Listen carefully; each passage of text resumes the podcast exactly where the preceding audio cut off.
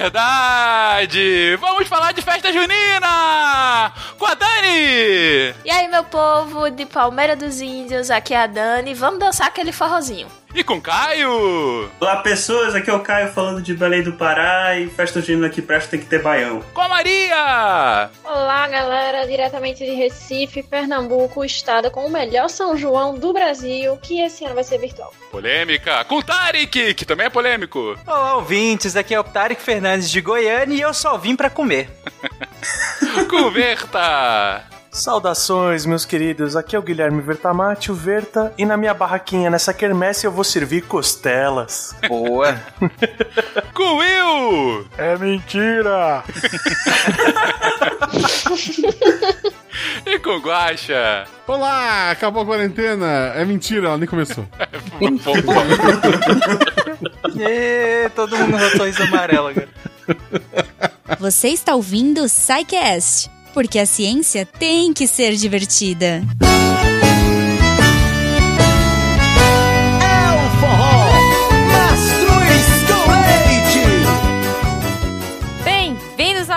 É do SciCast. Eu sou a Jujuba, é, tô vestida de noivinha hoje e vou... tô esperando, tô esperando o par. Bem-vindos, gente! Espero que vocês curtam muito esse episódio, cara. E eu espero muito que o editor já tenha colocado musiquinha aqui de, de festa junina, porque eu estou dançando. É...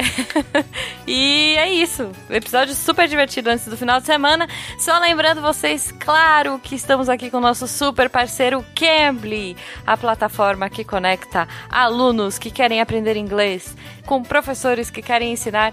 E veja, temos dificuldades, níveis, é, necessidades diferentes e que se adaptam ao que você precisa. Então, corre lá. Você pode clicar aqui no post, no link direto, ou você entra lá no cambly.com, C-A-M-B-L-Y.com, e usa o nosso código SciCast para fazer sua aulinha teste. Olha aí, como será que é? Festa junina em inglês. Coloquem aí nos comentários.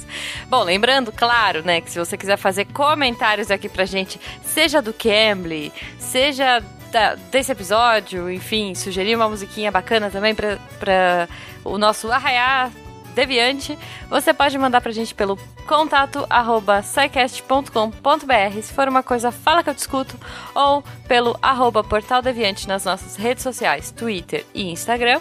E claro, sempre a melhor forma é colocar aqui no post, logo depois do episódio, onde todo mundo vai comentar, vai colocar GIFs, vai dizer o que. Enfim, coloquem aqui tudo o que vocês quiserem e com certeza os nossos sidecasters e os outros ouvintes vão interagir com você certo? Lembrando também que a partir de um real vocês já podem fazer parte dessa festança toda pelo PicPay Padrinho ou Patreon e ajudar a ciência a se tornar mais divertida, sou.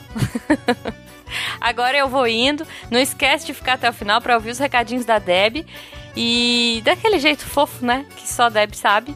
E espero vocês na semana que vem. Agora eu, eu, eu espero muito que tenha paçoca e, e pipoca e quentão e essas coisas. Não, quentão não que não bebo. Mas que tenha todas essas coisas gostosas me esperando lá na Deviant Tower. Um beijo pra todo mundo e até semana que vem. Vamos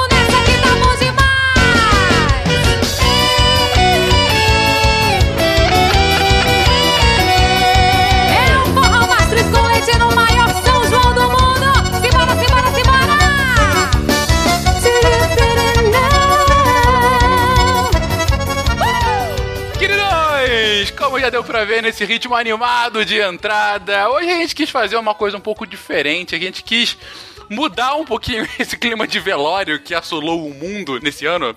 E vamos falar de festa junina. É um ano um pouquinho infeliz aqui de falar de festa junina, justamente pela impossibilidade prática de fazê-la, ainda que eu sei que vai ter algumas é, é, clandestinas por aí, né?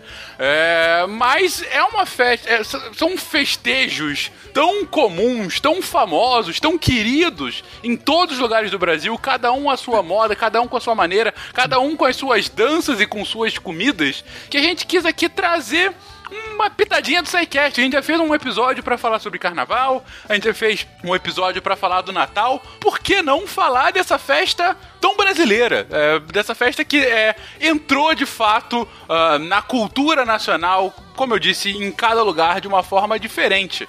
E pra isso, nesse episódio que provavelmente o editor vai rechear de boa música junina, vamos começar aqui falando, gente, por que festa junina? Ok, acontece em junho, duh. mas é só por isso? É, por que o nome? Por que acontece? Qual a origem desses festejos? Tô falando com vocês e dançando mentalmente com a musiquinha. Eu tô dançando aqui, eu tô. Você tá dançando mentalmente, eu estou dançando fisicamente. Em Gaspar eles estão vendendo churrasco. Tá aqui o Will pra, de prova. Eu vim só pra comer também, cara. Tu viu que em Gaspar a festa junina se resumiu a um churrasco que tu compra com antecedência e vai buscar no dia? E paga caro, né? É- Que beleza de festa. Mas enfim, cada lugar tem os seus festejos. Eu não comprei. Quem somos nós para jogar? Bom, obviamente, como todas as festas que a gente tem, quase, ela tem origem no, em festas pagãs, porque a gente absorve muitas coisas, né? Então, Natal, essas coisas, a festa junina não ia ser diferente, né? E Isso aconteceu por causa da cristianização na Europa, porque você encontrava povos que já tinham uma cultura enraizada com festas e festas que simplesmente eram bem posicionadas. Você tinha festa de solstício, de equinócio, você tinha festas de colheita, de, de início de safra, final de safra.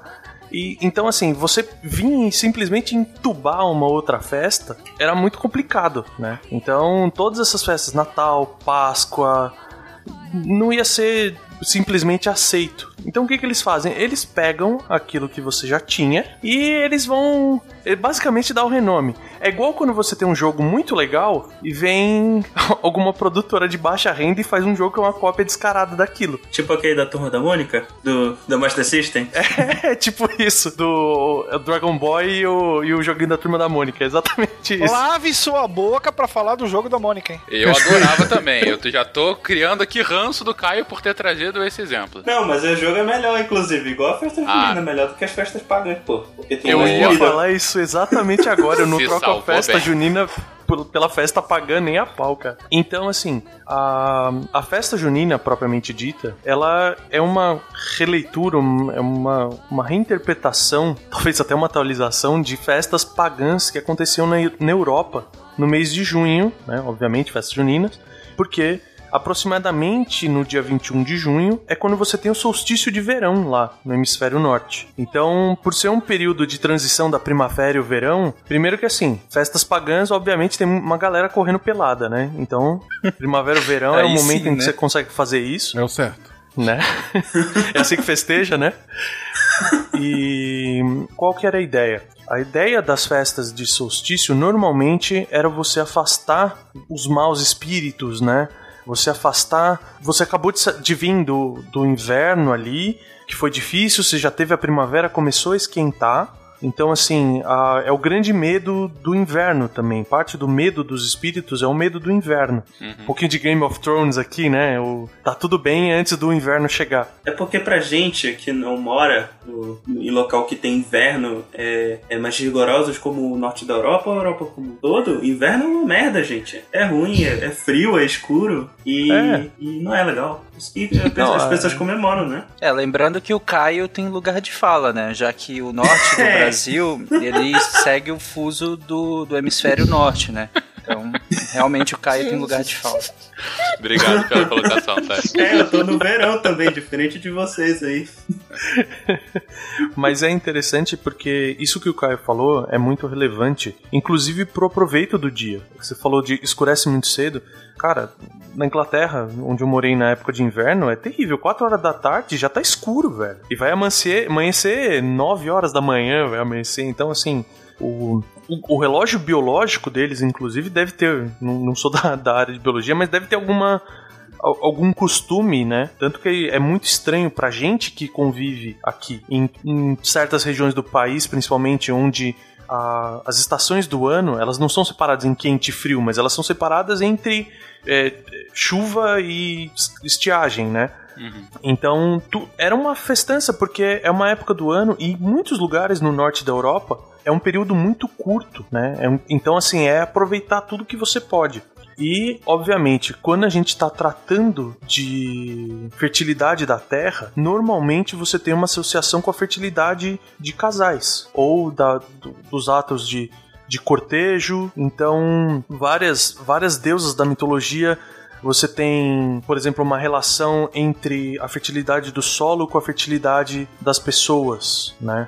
Na mitologia egípcia, por exemplo, a deusa Terra, ela é a mesma que a deusa da maternidade. Na mitologia grega é um pouco separado. Você tem a Ceres de um lado, que é da, da fertilidade, e você tem a própria Hera, que é a deusa do matrimônio e tudo mais. Então, tudo isso é trabalhado e traços disso a gente vê nas nossas festas juninas hoje em dia, né? A gente vai chegar num, mais pra frente para falar das simpatias e você vê assim que muito das simpatias falam de arranjar marido, falam de engravidar, falam de, de ter sorte, né? De dinheiro.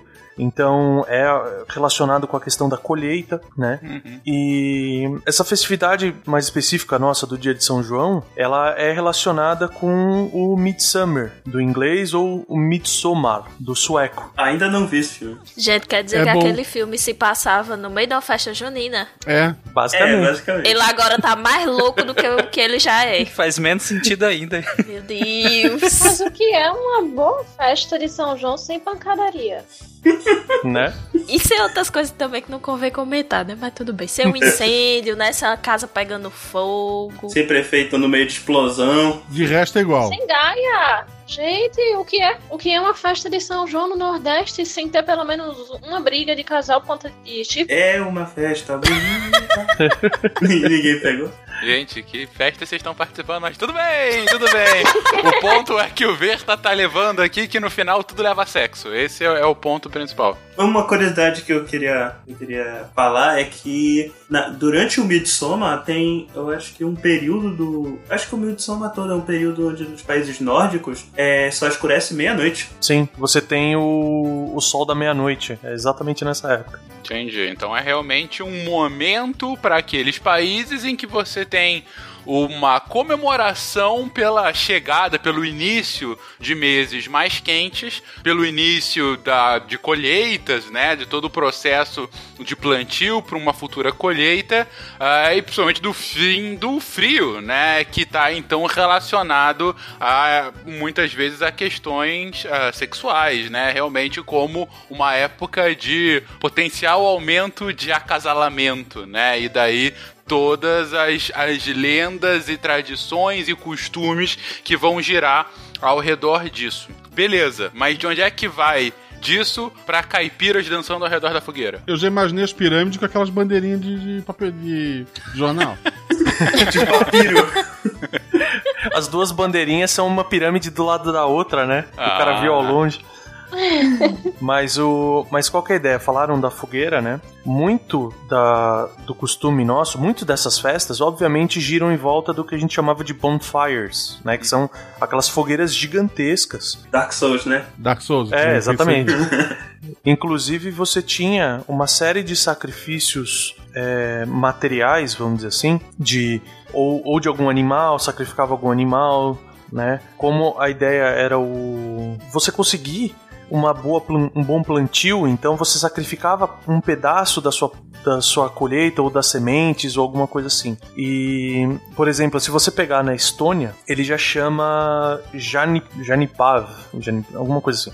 Os, os nomes são difíceis. Que é dia de São João mesmo, e ele era comemorado muito antes da chegada da cristandade. Apesar do nome, né, ele ter sido dessa festa, ele ter sido dado pelos cruzados. Porque não, não era.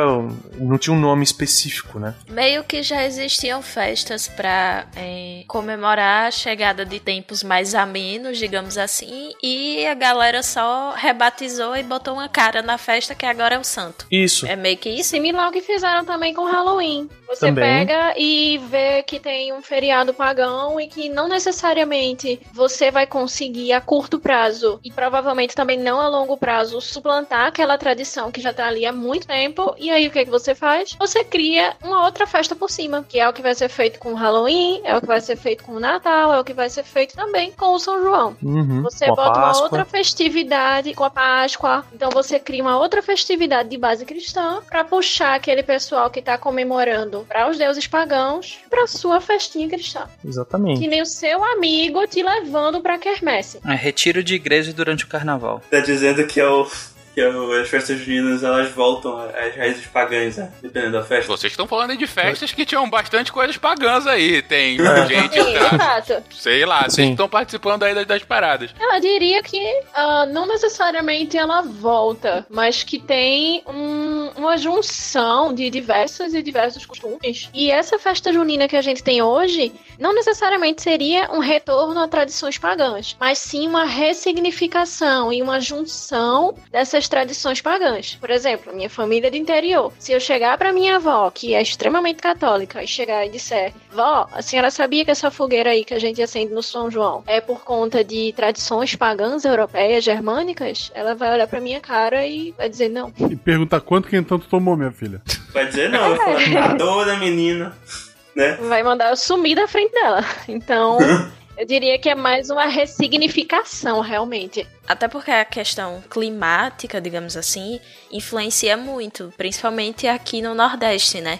Onde esse período é o período de chegada também das chuvas. Então, você vai ter uma mudança muito grande no significado que as pessoas vão dar por aqui a esses festejos, né? Uhum. Foi falado nessa ressignificação, e isso é interessante, por exemplo, que a gente estava falando da Estônia. O, o um dos ex-presidentes da Estônia, né, o Lennart Meri, que era um, é um estudioso de história e tudo, ele eh, conta num dos textos dele que uma das ideias da ressignificação da fogueira é porque tinha, em um certo momento, caiu um meteorito em Sarima, que é a maior ilha deles, e inspiraria mitos nórdicos e bálticos de um momento que o sol cai na Terra, né? Por exemplo, dos nórdicos tem no Ragnarok você tem um trecho em que o Fenrir o Fenrir, que é o lobo gigante, ele derruba a deusa Sol, Sol não não o Sol, luz do Sol, mas com um acento, né? Dos céus. É Sol escrito, pra quem conhece, é tipo aquela banda Solstafir. É Isso. Sol escrito da mesma maneira. S-O, acento agudo, é. Que ela é uma, uma, uma representação da, do Sol propriamente dito, né? Apesar do nome ser escrito diferente. E então o que, que é? A fogueira é uma representação dessa, dessa lenda. E o Leonard Mary, ele conta exatamente isso, que a- essa festa é importante porque aquela representação é um gancho histórico, é, um- é um- é uma maneira deles não perderem os laços com o passado. Só que, obviamente, é uma leitura. Ninguém vai fazer uma, uma bola de fogo, tipo, uma encenação mais direta disso. Não tem sentido. Ah, seria demais, hein? Eu, eu, eu queria ver. Né? Eu ia pra Estônia só pra ver isso. E a gente tem algumas outras similaridades, né, pra gente poder avançar a pauta. Mas, por exemplo, na Finlândia, a, a celebração é conhecida como Ukon, ou celebração de Uku. Ukon Yula. Ukon Yula, é. E Uku, né? Hã? Hã? gente, é mitologia. Elabora, elabora a mitologia do cu. É, a mitologia do A quinta série não resiste nesse momento. O pior é, que, é o que vem agora, porque o Ku, na mitologia do Stone, é o deus dos ventos. Opa! faz sentido. Não só dos ventos, mas também do trovão. Tudo né? Do trovão, da colheita. Ajuda a adubar, né? Por isso que é da colheita. Ai, meu Deus, Né? tá bom. Já foi demais. Olha a chuva! É mentira! E as festividades, elas envolvem essas fogueiras, né? E elas são feitas próximas do mar ou de corpos d'água, mas eles têm as fogueiras também. E eles fazem arcos na entrada para receber os visitantes com as árvores birch, que é bétula, se eu não me engano. Eu até deixei a foto dessa árvore que é, é bem característica, né? Que ela é branquinha, toda malhadinha de preto na para receber e por exemplo aqui na minha região não sei se nas outras são assim mas é comum na entrada de uma festa junina na entrada de uma quermesse você ter arcos de bambu que é exatamente para fazer essa recepção para ter uma entrada mesmo né? E eles também erguiam um enorme poste central, que é chamado de Maypole ou Marstang. Midsummerstone e Milestone. Também, Milestone. Ah, que bom que tem alguém que sabe falar essas coisas, cara. Obrigado. E em torno desses postes, eles eram feitos danças típicas e esse poste era enfeitado. Então a gente tem também na festa junina, tem aquelas danças com fitas em torno de, um- de um poste, né?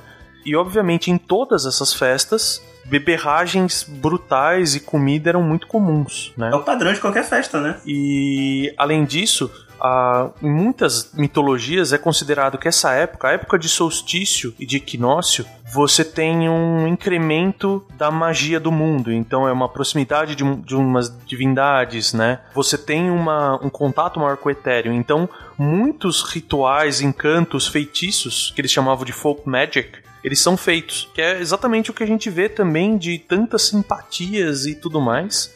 E como eu disse, obviamente, gira em torno, por causa da situação toda, de conseguir um casamento ou conseguir simplesmente engravidar, né? E uma situação, por exemplo, que é comum é de um amuleto que eles faziam, que era colado no ventre de uma mulher, e ela tinha que se debruçar nua sobre um poço, para ver dentro do poço, no reflexo, a face do seu marido. Hoje em dia, a gente não tem exatamente a questão de da mulher ser um amuleto, né? A pessoa ser um amuleto, mas a gente pega tem um, uma simpatia nossa que envolve um santo, uma estátua de um santo, e você pegar ele e mergulhar ele num poço. Então, assim, tudo era aproveitado para fazer essa releitura, para você trazer essa proximidade, né?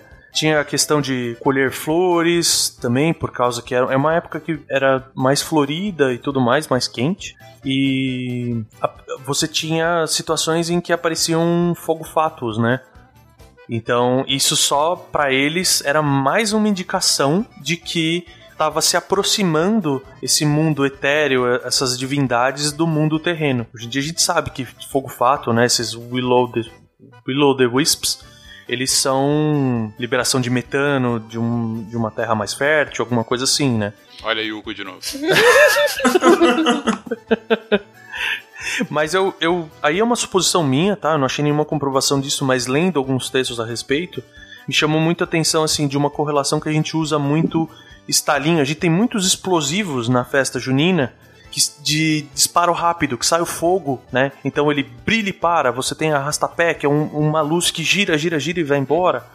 Então, que talvez tenha uma ligação com esse, esses fogo-fatos lá E atrás. também pra né? assustar os espíritos, né? Porque é tanta bomba, minha Também. gente. É tanta bomba.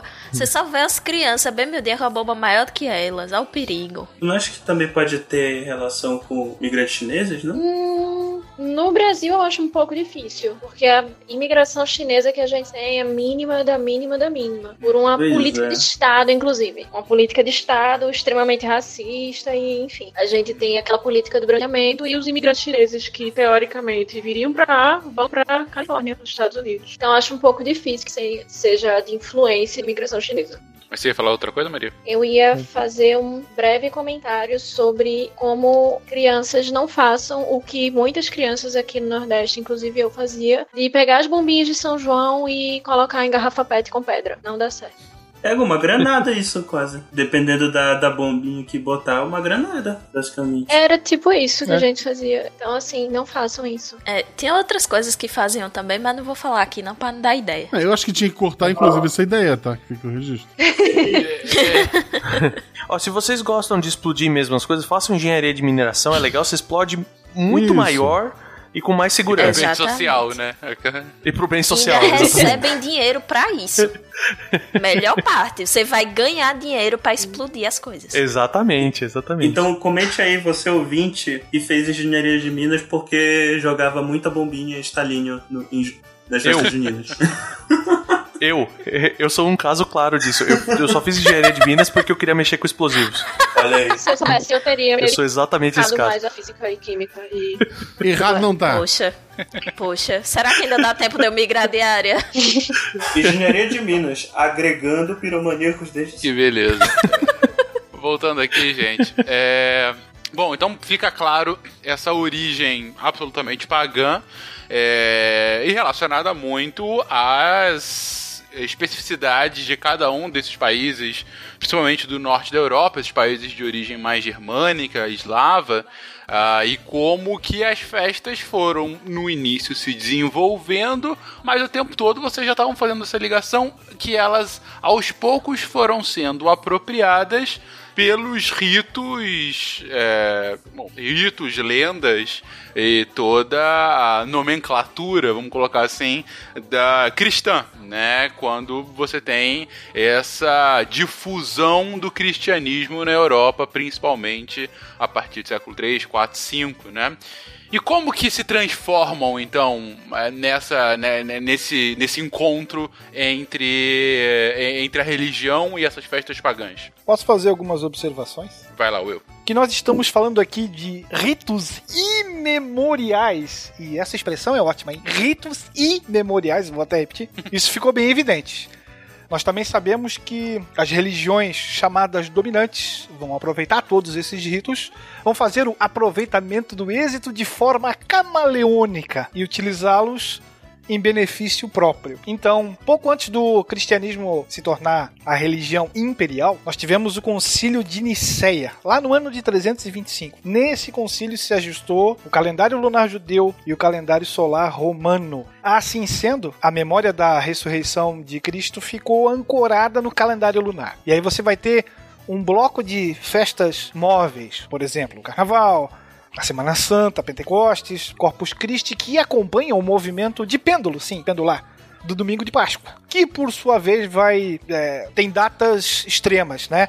Vai de 22 de março a, até 25 de abril. Então, dessa forma, a Páscoa ficou inserida na estação da primavera, enquanto o Natal e o São João cristianizaram todos esses ritos que até então foram comentados de solstícios de inverno e de verão lá no hemisfério norte. Então, claro, você vai ter uma utilização. É, é aquela história: se você não é capaz de vencê-los, junte-se a eles, né? Tivemos em Roma a construção de uma basílica sobre o túmulo de São Pedro, lá no Vaticano. Local esse que era privilegiado do culto solar. E aí, desde o ano de 354, o Natal cristão passou a concorrer diretamente com as celebrações do Sol Invictus e da mitra nas cidades romanas, que eram costumes também bastante antigos.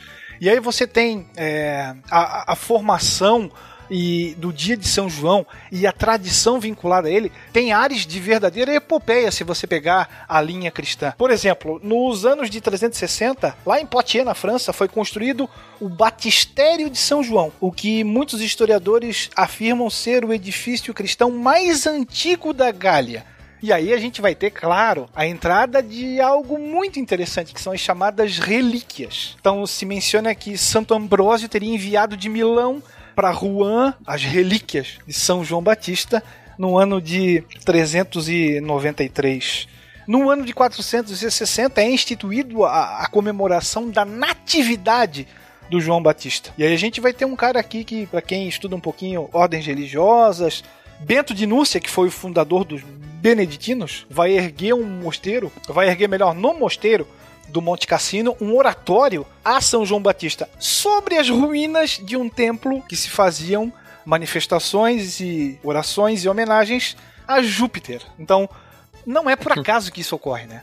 Com certeza, você vê essa essa claro aproveitamento, claro aproveitamento dos festejos já existentes para é, é, continuar aquela tradição agora sob uma nova roupagem, né? Se a gente quisesse fazer uma um paralelo um pouco infeliz, mas ainda assim bastante atual, é, volta e meia a gente ouve quando chega festa, sei lá, Dia das Mães, Dia dos Pais, ah, sei lá, dia dos namorados, feriado capitalista, que é feito para ganhar dinheiro e tudo mais.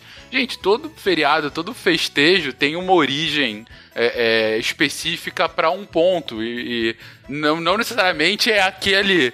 É, é, o Natal não foi feito, sei lá, pro Papai Noel. É, ele data muito antes disso, assim como a festa junina não foi feito para que se dançasse ao redor da, da fogueira. É, essas são as origens que a gente tá tentando explorar aqui. Você quer ver um, um exemplo histórico disso aí? Hum. Gregório, que foi o primeiro Papa beneditino, vai celebrar a paz entre lombardos e bizantinos no dia de São João, que era padroeiro dos lombardos, lá em 590.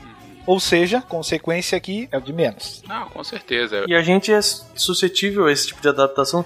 Uma coisa bem mais próxima da gente é o Papai Noel usar vermelho. É uma coisa que hoje em dia é tão natural, mas a roupa original dele era azul. Sim. Entendeu? E uhum. por uma questão de, de marketing da época e tudo mais, as, a, a, a coisa vai entrando na cultura que daqui a pouco você nem sabe mais. Agora, se Se você pegar, por exemplo, na, na escolinha, tem criança que não sabe absolutamente nada de história e tudo mais, mas ela desenha já um Papai Noel Uhum. vermelho. Ou seja, já tá enraizado pra ela aquela Uhum, cor, né? é. O, eu acho que um dos feriados, eh, aqui feriado no Brasil especificamente, ah, mais claros disso é o dia do trabalho, né? O primeiro de maio. É vermelho mesmo. Que também é vermelho. É, tem, tem a ver com vermelho. É, mas mas é, é verdade. é, é, aí tem bastante a ver mesmo, porque ele tem origem numa greve que acontece nos Estados Unidos no meio do século XIX. E a partir dessa greve você tem confronto e feridos e mortos e tudo mais. E a partir daí descamba para outras manifestações. E como uma forma de apaziguar os ânimos, em vários lugares do mundo que também se inflam nesse espírito ah, é, revolucionário, né? Muito movido por conta dos ideais justamente comunistas que estavam se insuflando no meio do século XIX, você acaba tendo anos depois ou décadas depois esse dia do trabalho nessa data por conta dessa manifestação. Só que nos próprios Estados Unidos não é feriado, mesmo tendo acontecido lá. Porque nos Estados Unidos isso é visto como um feriado comunista. Lá eles têm o Labor Day, que é em outro. que é outra data. É, o ponto é, você está descontextualizando a lógica que motivou aquele, aquele feriado inicial e adaptando ao que mais faz sentido para aquela sociedade naquela época. Só que com o passar das gerações, como disse o ótimo exemplo que o Verta deu agora do Papai Noel, o que é o estranho na primeira geração, na terceira já é o novo normal. Já é, bah, é assim porque sempre foi assim, a gente não precisa ter uma origem. Quando não, é sempre uma construção social. E é dessa construção que a gente está se debruçando no início desse episódio. É evidente que existirão é, medidas e práticas para se acabar com esses festejos. Você encontra sermões do século VII, por exemplo, que ainda sentam o pau naquilo que era considerado pagão. Danças alegres ao redor do fogo, né? celebrações mais ou menos desse mesmo jeito. Então, não é algo que você vai conseguir impor ou doutrinar de uma hora para outra. Isso vai levar tempo, né? E aqui a gente tem uma análise a longo prazo sendo feita pela igreja. Por isso também a importância dessas chamadas é, relíquias. O Vertamati mencionou dos cruzados. É, A devoção do, do, do santo ao São João ganhou muita importância, principalmente a partir da Aquitânia. Conta uma lenda que um monge chamado Félix, guiado por um sonho, traz de Alexandria para Angoulême, na França, o crânio de São João Batista em 817. Logo na sequência, cria-se uma abadia beneditina, São Jean d'Angely, e essa relíquia começa a atrair cada vez mais e mais peregrinos, até que ela é assolada pela grande onda viking. E aí a maioria dos monges é massacrada, claro. E aí tem toda a, a- epopeia em busca dessa relíquia, milagrosamente, entre aspas, claro. Ela é recuperada em 1016. Essa abadia reconstruída, torna-se ponto de parada para aqueles que estão fazendo a, a peregrinação a, a Santiago de Compostela. O Urbano II, lá em 1096, o organizador do rolezinho que vai ficar conhecido como Primeira Cruzada, passa por lá. E aí sim, você tem a ordem principalmente dos hospitalários e dos templários que impulsionam a devoção a São João durante todas as cruzadas. Perfeito. Tem uma passagem legal na da Península Ibérica. Hum. Nós já mencionamos em outros casts os reis católicos, os reis espanhóis, Isabel e Fernando, né? É, Uhum. Quando eles entraram em Granada, em 1492, entram, claro, no dia de São João e consagram uma mesquita para ele. E os restos mortais do- dos reis católicos foram depois depositados por Carlos V na capela real de São João Batista e de São João Evangelista, munidos de relíquias, entre as quais o braço direito e uma mecha de cabelo de João Batista. A gente tem que lembrar aquele o, o papel de grande influência que tem justamente as relíquias nesse momento, né, Will? Essas relíquias religiosas, que é isso, restos mortais de algum santo, de algum ente semidivino, né? Verdadeiros tesouros. Exatamente, que inclusive é, às vezes eram o fator que custeavam uma igreja, uma capela, né, por conta de peregrinação e doações para fazer com que aquela relíquia fosse preservada, né? Mesmo elementos, né, de, de peças santas e tudo mais. Não precisava ser obrigatoriamente um- uma parte de algum santo, mas... Não, um pedaço da cruz de Cristo. É. Né? O, o- parte do santo sudário. Né? Uma coisa que realmente tem algum tipo de. Ah, de, de referência a uma passagem bíblica, né? Quanto mais próximo de, de Jesus, melhor, né? Mais valioso, né? Mais, mais interessante aquela relíquia e mais atração você vai ter nesse momento. Nesse momento, digo, em toda a Idade Média europeia, né? Uhum. Pra fazer a ponte aí com a festa junina, o sudário descobriu-se que era todo quadriculado. Gato, cara. Meu Deus, Caio.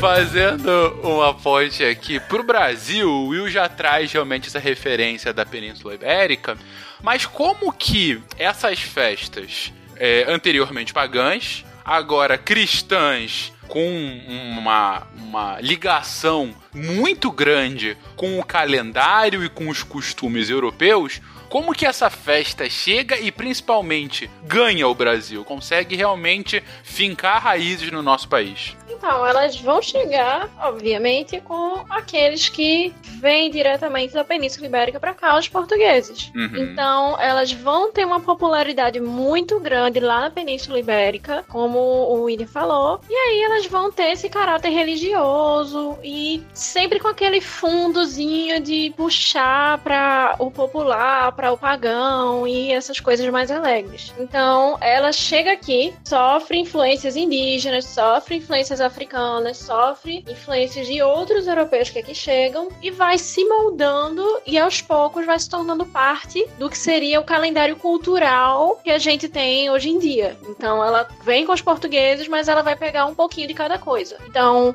a gente tem essa influência de outros grupos dentro da questão da culinária, dentro da questão da música. A gente tem essa influência muito forte europeia dentro não só da temática da festa, mas também do vestuário, das encenações, da quadrilha e a- as influências locais a gente vê principalmente na culinária, nos ritmos e na- nas, nas datas também, por assim dizer. E, e algumas encenações adicionais também, né? Que dependendo da Isso. região acompanham as festas Sim. juninas. Sim, sim, sim. É interessante que quando veio pra cá, a- o fato de da cristiandade, né, segurou a onda, porque aqui não era o- a mesma época do ano em que aconteciam as festas lá, né? Então a, a importância era a data propriamente dita, não era mais porque você estava tendo aquela migração lá atrás de primavera pra verão e tudo mais, tanto que aqui pra gente é inverno, né? Menos pro hemisfério norte lá com Caio, porque lá é Europa, Exatamente. praticamente. É terrível ter que assistir quadrilha na chuva, gente. É terrível. Eu, eu, eu quero ver como é que você assiste a fogueira na chuva. Acontece de cobra fogueira. Acontece direto. Maria mencionou popular. Você quer ver um negócio interessante em relação à vinda desses ritos pra cá? É, instrumentos de música, hinos, passos de dança eram ensinados aqui para os nativos por irmãos leigos de ordens religiosas, que eram recrutados entre camponeses e artesãos da Europa. Então, aqueles mesmos ritos imemoriais que nós já comentamos, de certa forma, persistiam nessas festas quinhentistas portuguesas que seja, já que foram trazidos para cá, para a colônia, como elementos praticamente normais da cultura cristã. Então você tem essas raízes mais profundas que remetem a esse pretenso paganismo antigo que agora está é, doutrinado para ser cristão. Baixou o patch 1.5.3.2 Cristandade. Gostei da, da numeração, mas fala aí. Vale também mencionar que ah, São João era festejado com um entusiasmo gigantesco nas aldeias jesuíticas brasileiras. Né? É, você tem fogueiras, tochas acesas. Dizem os escritos que isso tudo provocava um grande efeito sobre os indígenas. Talvez porque essa festa acabou coincidindo com a época da colheita do milho e da preparação de novos plantios. Então, a gente pode falar isso, essas fogueiras de São João, elas dialogavam com, com práticas rituais que os nossos indígenas aqui já tinham. Especialmente aquelas, por exemplo, ligadas à Coivara. Ou seja, o que você está trazendo, Will, é da mesma forma que as festas na Europa elas se aproveitam, claro, elas surgem em tempos imemoriais, como você colocou, é, por conta das peculiaridades locais e a cristandade se aproveita disso para adaptar aquilo que faz mais sentido à nova fé. Quando ela vem para o Brasil, ela vem da tradição europeia, como bem colocou a Maria, mas ela também se adapta um pouco, ligeiramente, aos costumes dos locais. É, para inclusive incorporar alguns de seus elementos naqueles festejos. Uh, e quando eu digo se adapta, é importante a gente falar isso, né? Não é uma pessoa que maquiavelicamente planeja como vai ser. É uma coisa mais fluida, né? Exato. Digo, é, é- é o próprio costume do fazer que faz com que ao longo de várias festas uma nova tradição se forme, né? Você quer ver outro exemplo? Esse quem traz é o Gilberto Freire. Ele diz que a escassez de mulheres brancas aqui na colônia justificou uma grande tolerância diante de relações entre brancos e mulheres índias, negras, mestiças. Daí você tem uma grande popularidade adquirida pelos cultos prestados a entidades como São João, Santo Antônio, São Gonçalo, que aproximavam os dois gêneros e protegiam a maternidade. Entendi. Ou seja, aí você tem realmente uma instrumentalização da festa por conta de algum tipo de, nesse caso, carência social, vamos colocar assim, né? Exato. E aí as fogueiras depois vão ter também um papel extremamente importante nas relações familiares por meio de uma instituição que vai ficar conhecida pelo nome de compadrio. Que vai estreitar laços entre, por exemplo, vizinhos ou diferentes grupos de, de status sociais, né? É, funciona mais ou menos quase como um, um batismo. Então, os compadres da fogueira, entre aspas, eles assumiam compromissos de ajuda em caso de ausência ou morte, ou de cooperação numa colheita, ou eventualmente em assuntos políticos. Isso é bem comum aqui em Goiás, inclusive. Eu não conhecia antes de vir pra cá. Essa questão dos padrinhos de fogueira. Mas como? Comum em que sentido, Tarek? É, é de fato um- uma, uma ligação mais formal, assim, entre duas pessoas? Sim, é, pelo que eu entendi quando eu conversei com pessoas aqui, falava, ah, meu padrinho fulano. Aí falava, ah, mas meu padrinho fulano. Eu, peraí, você tem quantos padrinhos? Ah, é porque tem o padrinho da, que é do batismo é, cristão normal na igreja e tem o padrinho de fogueira, que aí é um outro tipo de padrinho, que era esse que era nesse, nesse contexto aí. E aí que eu fui descobrir que existia esse outro tipo de padrinho e tem uma uma importância tão grande quanto o padrinho lá da igreja, o que é mais comum do batismo mesmo, né? O SciCast também tem um monte de padrinho. Aqui a, a fogueira também tem uma importância muito, muito grande. Inclusive tem no, na, na cidade onde eu vim, a Cira, tem um ditado que diz geralmente que se fizer a fogueira e a fogueira não acender, e lembrando que é época de chuvas por aqui no pelo Nordeste, então é sempre complicada a dinâmica de acender fogueira fora de casa. Então, se não acende a fogueira, é porque a pessoa mais velha daquela família vai morrer. Então, olha só. é, então, geralmente, os avós, as avós, os bisavós e afins ficam sempre lá, nervosíssimos, fiscalizando e dizendo lá, vamos acender essa fogueira. O velhinho com um galão de gasolina do lado. Isso mesmo, imaginei, né? Acender essa porra assim. Acende e sair agora, em nome de Jesus. Esse ano ainda não. tem ainda tem umas outras crenças associadas mas, mas- também, mas né? é engraçado que na, na, na Idade Média, se acendesse a fogueira, que o cara morria. Caraca, que horror. Mas você vê que o negócio é tão, é tão embrincado, essa, essa relação entre festa de São João, casamento, família.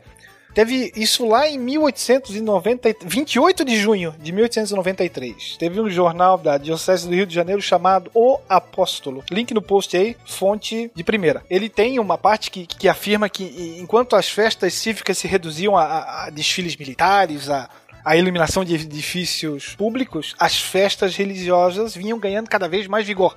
E aí você tem em letras garrafais. São João há muito nunca foi tão festejado como agora. Isso tudo porque, na véspera, a Câmara dos Deputados decidiu suprimir a obrigatoriedade da precedência do casamento civil perante o casamento religioso.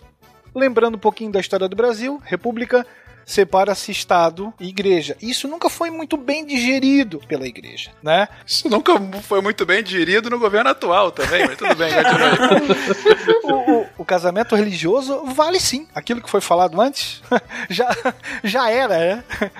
Então, eles vão fazer toda uma, uma, uma verdadeira ode, dizendo que finalmente eh, nós tinha, teríamos a partir dali o renascimento das nossas quase perdidas alegrias nacionais e que o santo deveria ser venerado e que seria intervenção diretamente divina em relação a isso.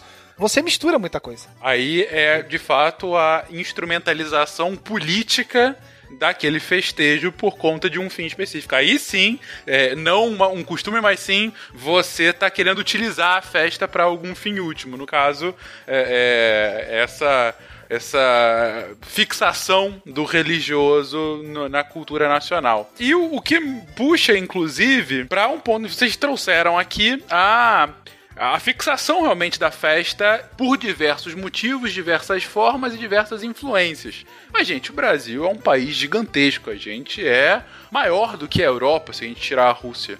É, então, nós somos do tamanho de um, de um continente. E é claro que cada parte daqui vai ter as suas peculiaridades, vai ter a sua forma de colonização, vai ter a sua relação com os povos anteriores que aqui estavam, com outros tipos de migrantes, forçados ou não, infelizmente, é, que a gente teve ao longo da nossa história.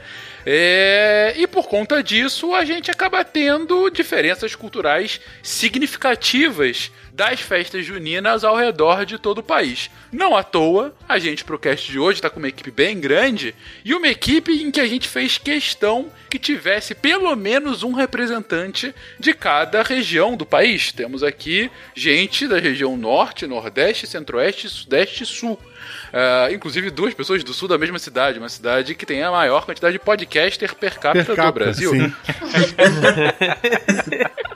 É, e por- ou seja, pode ser um pouco enviesada a opinião deles, né? Já estavam falando aí que festa junina era comprar churrasco e acabou. Mas enfim.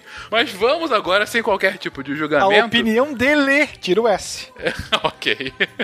Mas vamos agora sem qualquer tipo de julgamento. Vamos agora tentar entender realmente essas tradições, essas, essas peculiaridades. Na verdade, o que nos une como festa junina nacional e o que nos diferencia regionalmente. Tem alguns, alguns elementos que de fato são nacionais, são comuns a todos, gente? Fogueira, né? Fogueira. O milho. Milho, milho. É. Quadrilha. Em outros lugares, alguém, alguém em algum lugar do Brasil não dança forró no São João? Acho que no sul eles devem dançar rancheira, né? Sério? Eu já dancei rancheira na época da escola em tempo de festa junina. E inventaram um negócio lá e. Mas assim, era meio parecido com forró. Gente, eu não sei nem o que que é rancheira. Mas não sei. Nem eu. eu Ga- galera do sul aí, salva aí. Todos vocês têm o mastro de São João? Aqui, aqui ele tem uma na, na minha região aqui do Vale do Paraíba, aqui no Sudeste, ele tem uma, uma relevância assim brutal. Mas é o mastro da dança da fita ou o mastro do pau de sebo? Não, é o, é o mastro de São João. Ele tem o santo, ele tem o símbolo dos santos, dos três santos de- no mastro, né? Ah, aqui não tem. Ah, é a, aquela. é O estandarte? É, pode, pode ser. Às vezes eu já vi aqui ou é uma bandeirinha, uma bandeirola. Ah, bandeirolas. Eu acho que é aquele estandarte. Pra, pra gente que é do Nordeste, né? Geralmente quando tem as missas e as celebrações, é, tem o, o- Quando tem novena, que o pessoal vai, vai sair pela rua, assim, né? Procissãozinha. A procissão, isso. Tem a novena e finaliza com a procissão. É, eles levam o estandartezinho com, com os santos. Aí, geralmente Uhum. o de São João é no meio. Né? Tem o, de- do outro, de um lado Santo Antônio e do outro lado São Pedro. Isso. Mas assim, na festa em si é só mais uma parte da decoração. Ah, entendi. Porque assim, é, a gente tem dois grandes tipos de festa junina aqui no Nordeste, né? São é, as festas domésticas ou de bairro e os grandes shows. Então você vai ter aquela festa com características mais familiares, que são organizadas pelas próprias famílias, junta duas, três famílias, ou junta o pessoal de uma rua e de um bairro e faz o arraial, ou junta o pessoal de determinada paróquia da igreja e faz um negócio pequenininho assim, geralmente com uma banda de, de um trio de forró pé de serra, barraquinhas de comidinhas típicas. É um negócio pequeno e, e, e mais é, comunitário, digamos assim. E você tem também as grandes festas, que são shows com aquelas bandas é, enormes e de, de grande expressão, nem sempre de forró, às vezes sertanejo né? E que também tem é, comidas típicas e tal, mas é, é, uma, é uma festa maior, mais comercial, digamos assim. E a gente tem também, é, pelo menos aqui em Pernambuco, outra grande atração, isso tanto no, no São João de Recife, como no de Caruaru, que é um dos maiores e rivaliza, assim, pau a pau com o de Campina Grande, na Paraíba. Então, todo ano tem sempre uma grande rixa entre quem tem o maior São João do Brasil, Campina Grande ou Caruaru. Então, eu, particularmente, sou barrista nesse sentido. Então, no meu coração é Caruaru. Que novidade! Uma pernambucana gente... sendo bairrista, gente. É. Eu Mas, acho que é assim, Gaspar. é, uma das coisas que é muito comum é justamente os concursos de quadrilha. E é uma Isso, coisa, assim, no naipe de um... De uma Da... disputa de escola de samba, né? Isso, eu tava esquecendo o nome, gente, pelo amor de Deus. Existe uma federação, vocês sabiam? Existe a Federação Sim. Brasileira de Quadrilhas. É, é, tem um nomezinho, até coloquei aqui na pauta. Mas existe um- uma, uma federação a nível nacional que os caras pagam um valor pra. pra para ser associado e eles organizam todo o campeonato e tem as ligas regionais. Então você tem o campeonato regional, de, o circuito regional de quadrilha do, do Nordeste, e tem as disputas estaduais. E, e, tipo, é igual uma Copa do Mundo, gente. Tem as disputas. Mas tem tipo um brasileirão. um- É o verdade, brasileirão das quadrilhas. Um nordestão das quadrilhas, é? Nordestão, Tem o. Nordestão e o Brasileirão. Juro que Tem quando ela brasileirão. falou Federação Nacional de Quadrilhas, eu pensei em Congresso Nacional. Poxa, não, não faz isso. É uma entidade tão legal. A Federação de Quadrilhas, não, o Ah, Congresso. que susto. Eles, eles geram muito empregos, pô, nessa, É, nessa imagino, área, assim. Imagino. Olha a chuva! É mentira! Eu lembro, assim, muito claramente de E é lindo demais, toda uma estrutura, né? Sim, e assim, é uma coisa que eu lembro muito claramente de ir desde pequena e tá sempre lá, todo mundo torcendo pelas. No caso do pessoal que vinha por quadrilha de cidade, torcendo pela quadrilha da sua cidade. Quem tava acompanhando algum grupo de quadrilha específico tem torcida e tudo, então assim. E como é um período de chuva, é muito comum que na noite de São João por aqui a gente esteja a fogueira num canto com alguma coisa em cima pra obviamente não apagar. Todo mundo com seu guarda-chuvazinho e tá todo mundo lá pra ver o concurso de quadrilha. Porque é uma coisa assim belíssima. Não, tô, imaginando, pra, ter realmente esse, essa mobilização, mas. E, vocês compararam com, com escola de samba aí, né? A Maria comentou, o Caio também. É, e, o, o concurso em si é algo análogo, digo, é, tem é, o que? Coreografia, as fantasias, o que, que Ai, é menino, avaliado? chegou, chegou meu lugar de Ah. fala. Vou falar lá. a menina das danças. Eita. Não- eu não fiz seis anos de dança de salão à toa. É, meu momento chegou. Finalmente, seis anos é, vale- finalmente, de foram pra glória. esse momento. É, então, como toda competição de dança, né, você tem os passos que são obrigatórios. Então, numa competição de quadrilha é a mesma coisa. Tem os componentes obrigatórios, que aí vão variar de acordo com o regulamento da competição. Cada competição no seu regulamento vai trazer os passos que são obrigatórios. Geralmente, sempre são obrigatórios a apresentação da quadrilha, que é aquela entrada que eles passam cumprimentando o pessoal, e a despedida, que é o tchauzinho que dá no final. Sempre são obrigatórios. E aí tem os outros elementos que podem ou não ser obrigatórios. E é que nem escola de samba no quesito das coisas que eles vão é, avaliar. é avaliado figurino, é avaliado enredo. É, geralmente eles não definem um tema, né? Quando são competições da, da liga, das quadrilhas, não é definido um tema. Então, cada quadrilha né? Cada escola, digamos assim, como se fosse escola de samba, né? Cada quadrilha vai definir o seu tema, vai fazer o enredo da sua apresentação, porque não é uma música só que eles dançam, né? É um poporri, geralmente são de duas a três músicas, e essas músicas juntas vão contar uma história que vai fazer parte um enredo, que tem o cenário, é, em alguns casos tem até carros alegóricos, né? É, a depender da história que vão contar, é, se precisar fazer alguma movimentação dos noivos da quadrilha ou do padre ou alguma coisa assim, é, às vezes fazem essa movimentação com o carro alegórico. Então é uma super produção no nível é, das escolas de samba mesmo. E tem todo aquele processo de apuração, tem as brigas da apuração do mesmo jeitinho, tem as rivalidades das quadrilhas. Tem cadeira de escola voando. Tem, tem todo aquele processo de customização das roupas, né? Que cada quadrilheiro é responsável pela customização de sua roupa, com aquele monte de pedraria. Você só não vai ter penas nas roupas nas quadrilhas do Nordeste. No Norte, às vezes, a depender do enredo, pode ter a presença de, de adereços com penas nas roupas. Mas no Nordeste isso é menos comum. É quase uma fusão com carnaval aí, né? Com carnaval e é, É. interessante. É, as penas devem ser influências indígenas, né? No norte. Na maioria dos enredos, é, vai figurar muito a questão do cangaço.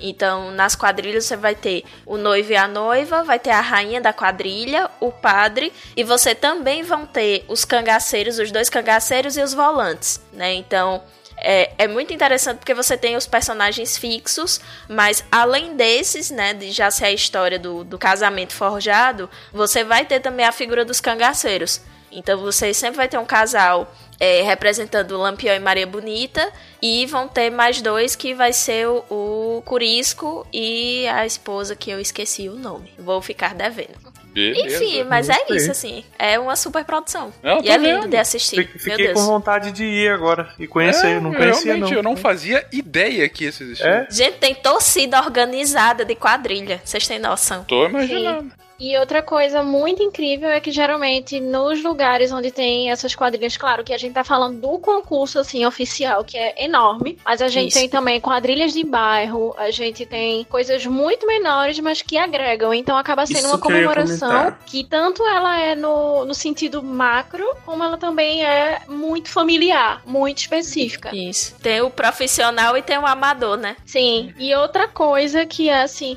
muito, muito marcante, tanto na, nessas quadrilhas maiores quanto nessas pequenas, é que sempre, sempre vai ter uma barraquinha de comidas típicas, que é outra coisa assim que não dá pra você falar de São João sem falar em encher o bucho de milho e afins, sabe? Mas sobre comida, segura um pouquinho que a gente volta depois. É. Sim, sim, sim. Não, é, a única parte triste disso tudo, pra dizer que tem uma desvantagem, é na hora de, de acumular os pontos, que sempre alguém pode falar 10, aí outro grita, é mentira, e acaba demorando um pouco mais do que o carnaval.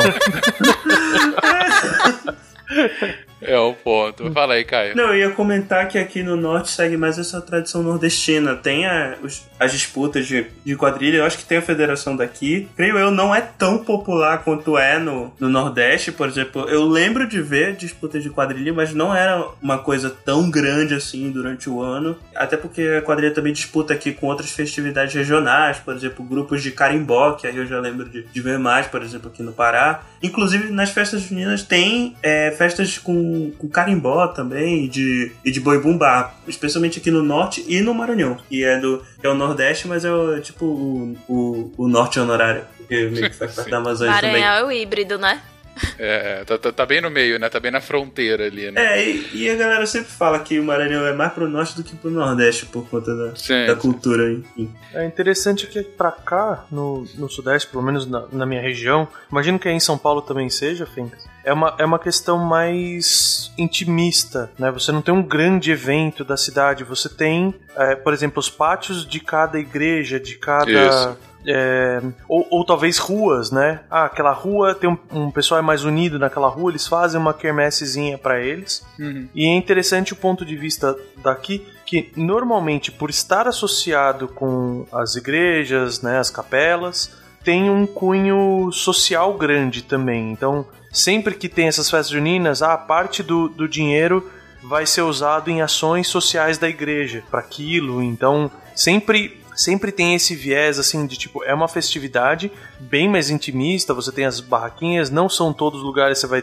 ter uma quadrilha formal sendo dançada e tudo mais. Escola normalmente leva muito a, mais a risca a questão da quadrilha, né? Você põe as crianças para dançar desde cedo e você vê muito essa parte de alimentação e a parte dos símbolos. Uhum. né? Então você tem a fogueira, você tem o mastro, a questão, hoje em dia, por questões de segurança, nem tanto, mas o balão era uma coisa muito comum que você tinha. A música, né? Que também é sempre bastante específico. Aliás, a, a música muda um pouco, né? Eu acho que a música muda um pouco aí, porque pelo menos aqui no norte a gente sempre costumou ouvir é, forró, baião, shot nordestino. Aí quando, por exemplo, eu, como, como rapaz nortista, eu, eu vejo outras pessoas comentando sobre festas juninas geralmente do sudeste, é umas músicas que eu nunca ouvi na vida. Aí eu É, são, são cantigas muito próprias, né? É. E é quase marchinha. São, vocês fizeram alusão com o carnaval, as nossas músicas de festa junina são basicamente marchinhas também, né? Cara, pra mim, música de festa junina é. Isso, e variações. Eu também não sou o grande frequentador da festa, de- devo admitir, mas, mas sem dúvida, não tem nada muito marcante, assim, comentando especificamente de São Paulo. Não morei minha vida inteira aqui e, como eu disse, também não sou grande frequentador. Mas o que eu vejo muito da capital é, é bem o que você comentou, Virta. É uma. É uma festa muito promovida, principalmente por igreja, né? É- é, enfim, o que faz todo sentido com o que a gente comentou até aqui, é, que tem sim esse laço social grande e que em geral atrai as pessoas para primeiro comer acima de tudo, né? Porque tem as comidas típicas que a gente vai comentar um pouquinho depois. É, uma ou outra atividade, então, sei lá, às vezes tem um bingo, né? Às vezes tem algum tipo de, de dança, né? Ou coisa do gênero, sempre vai ter música ao vivo, essas musiquinhas marchinhas. Uhum. É, mas assim, não é nada co- como o Verta comentou. Não é nada. Ainda mais pelo São Paulo ter esse tamanho, né? Não é nada que mobiliza a cidade. É, diferentemente do carnaval. Que desde cedo, desde que chegou aqui a São Paulo, virou um feriado que tem um grande desfile e além, hoje, mais recentemente, os blocos, né? Que também uh, pululam por aí em São Paulo cada vez mais. Mas festa junina não. É, Você tem sim essas, essas festas locais, bem de bairro mesmo, e quase sempre promovidas por algum tipo de, de gremiação religiosa, católica, né? Cristã. É, não, aí mais católica, né? Evangélica não entra tanto em geral, né? Mais católica Geralmente mesmo. as evangélicas fazem o Sem João com Cristo Isso. pra poder comer todas as comidas de milho sem culpa. Exatamente. E escutar os forrozinhos crente. É, é. É porque, é, inclusive, evangélico né, não deveria, né, pela lógica de santo, que aí entra um pouco realmente em conflito com muitas denominações evangélicas. Ah, mas é, só realmente referendando o seu ponto, Verta. ah, Pelo menos aqui a capital realmente é uma, uma questão bem, bem de bairro, bem. Ainda que difundida pela cidade, mas reduzida a esses festejos. Aí, assim, o problema é que alguns bairros aqui de São Paulo são maiores do que cidade do Brasil, né? Sim. Então, às vezes, fica uma festa bem grande, mas ainda assim não é algo que mobilize a cidade inteira pra aquela festa. Inclusive, eu, eu usei o termo intimista, escolhi o termo intimista, porque o próprio entretenimento na festa normalmente é intimista. Por exemplo, você tem as brincadeiras em que você e a sua família vão fazer aquela brincadeira. Ah, tem a pescaria, tem o correr elegante, às vezes você vê, né? E mas assim, são, são raras as situações em que todas as pessoas vão se juntar para fazer algo em conjunto, uma, uma dança em conjunto. Normalmente você aqui pelo menos você vai na festa junina com a sua família para estar com a sua família e ou encontrar amigos, obviamente, com esse intuito primeiro de comer, o segundo de, de se entreter com essas brincadeiras, né, de comprar estalinho, É bem folclórico, né? É Ele- bem é- parecido com um dos tipos de festa que a gente tem aqui, também aqui no Nordeste. Bem folclórico. Acho que essa é uma boa frase pra definir ah, o que, que é a festa aqui. É, porque é o folclórico, é as crianças com a bochecha pintadinha, né? Isso. Pintadinha de, de, de lápis de olho, os meninos com bigodinho. Aquele Né? chapéu clássico com trancinha colada. Isso. Isso, chapéuzinho de palha. Exatamente. Acho que folclórico é a palavra pra definir. Foi muito bem, Dani.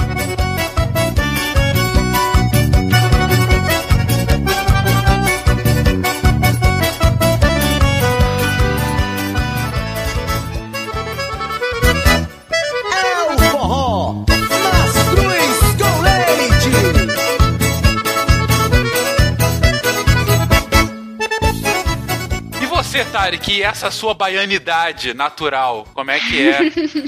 você aí, esse você saído, você fugido do Nordeste, indo aí pro Centro-Oeste, como é que é a festa junina por aí? Cara, assim, e que nem se falou, eu também não sou um grande frequentador de festas juninas e Ah, tal. não, mas você parece tanto. Mas- Tá tão festeiro e não vai Pois pra é. festa junina, meu A, a Deus. capa do que cast absurdo. tinha que ser o Tarek de, de caipira. De noiva. É, de noiva. De noivo. Mas o pouco que eu vi de, de festas juninas, eu vi que no Pará, onde eu morei por muito tempo, era, tinha um, pelo menos na cidade onde eu morava, tinha uma tradição um pouco maior, de ter essas quadrilhas maiores que participavam de mini circuitos, assim, tipo o que a Dani tava falando, só que mais locais. Então vinham quadrilhas de Belém, de outros lugares em volta, participar da- da- desses circuitos, de apresentações, de disputas assim.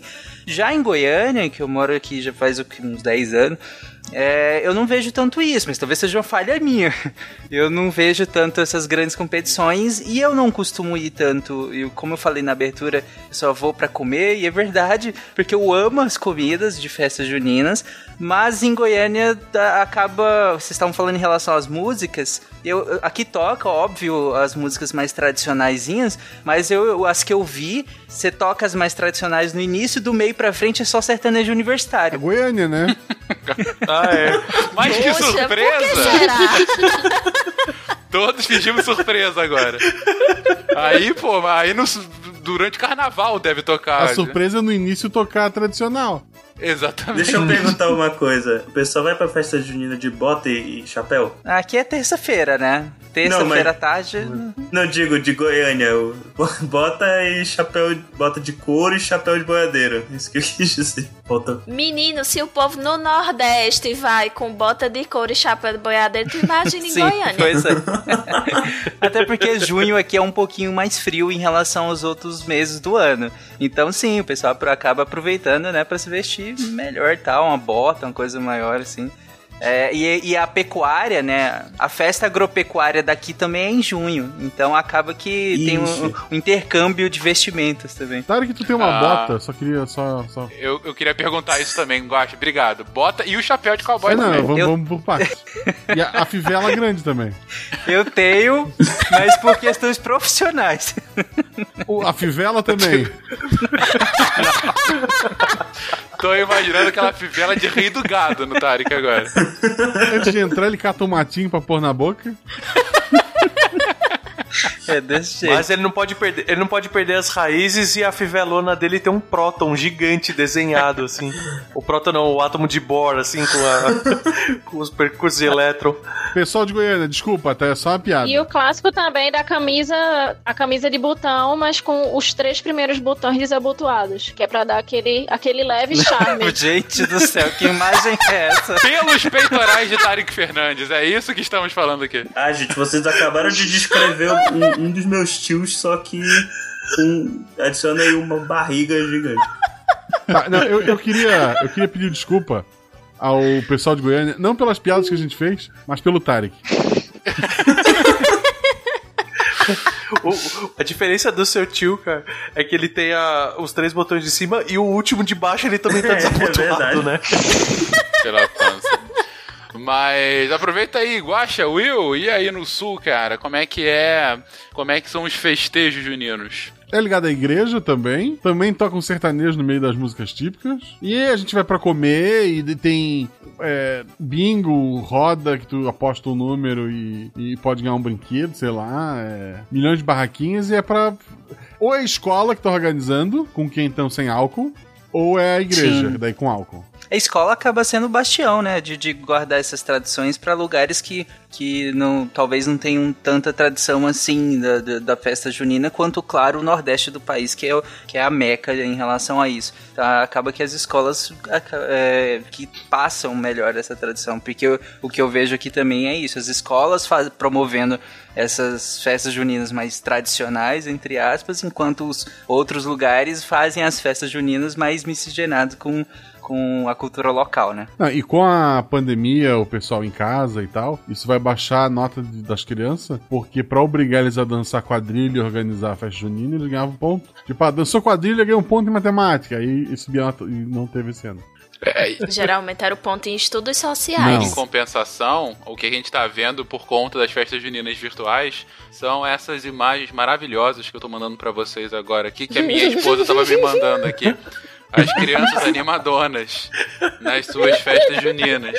Que realmente deve ser um negócio maravilhoso. Pode nem correr pra soltar a bomba, bichinhos. Eu, eu, assim, primeiro os trabalhos dos pais de manterem elas assim todas arrumadinhas de fato, né? Agora você vê a cara de decepção de Tadinhas. cada uma dessas crianças, cara. A Amanda quando eu comecei a gravar que me mandou essas quatro fotos, eu falei: "Meu Deus, cara, que horrível".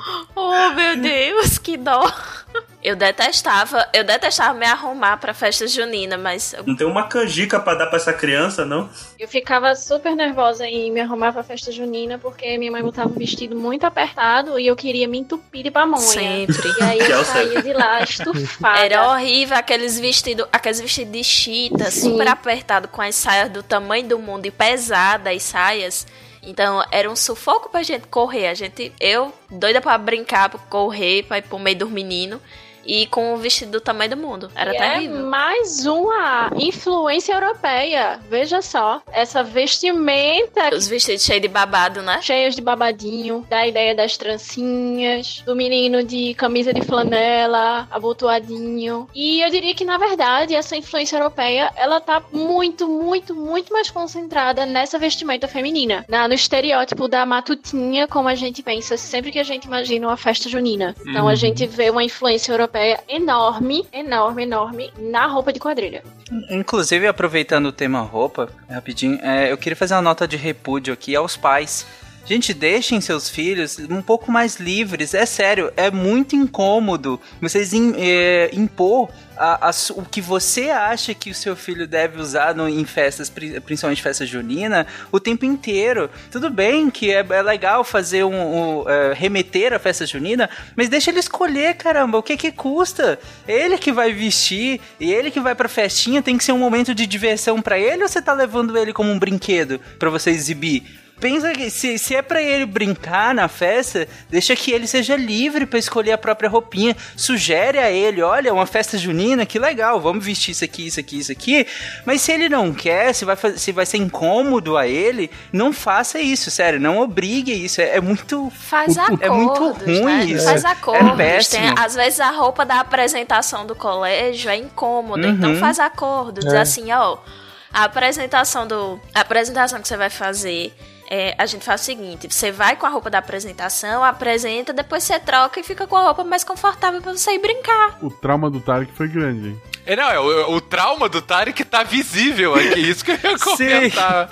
O problema é quando Não. você quer sair bonitinho e não tem noção disso. É, às vezes você quer ir bonitinho pra festa e você não tem noção de que vai ser incômodo, porque todo ano eu reclamava do vestido de matutinha, eu reclamava que a trança tava apertando meu cabelo, e todo ano, quando eu ia escolher o vestido, eu pegava o que tinha mais babado.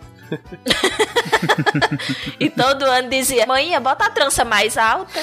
Sim. Só não posso reclamar do chapéuzinho porque ele era ótimo pra eu segurar o pote de arroz de carreteiro que eu comprava sem queimar a mão, velho.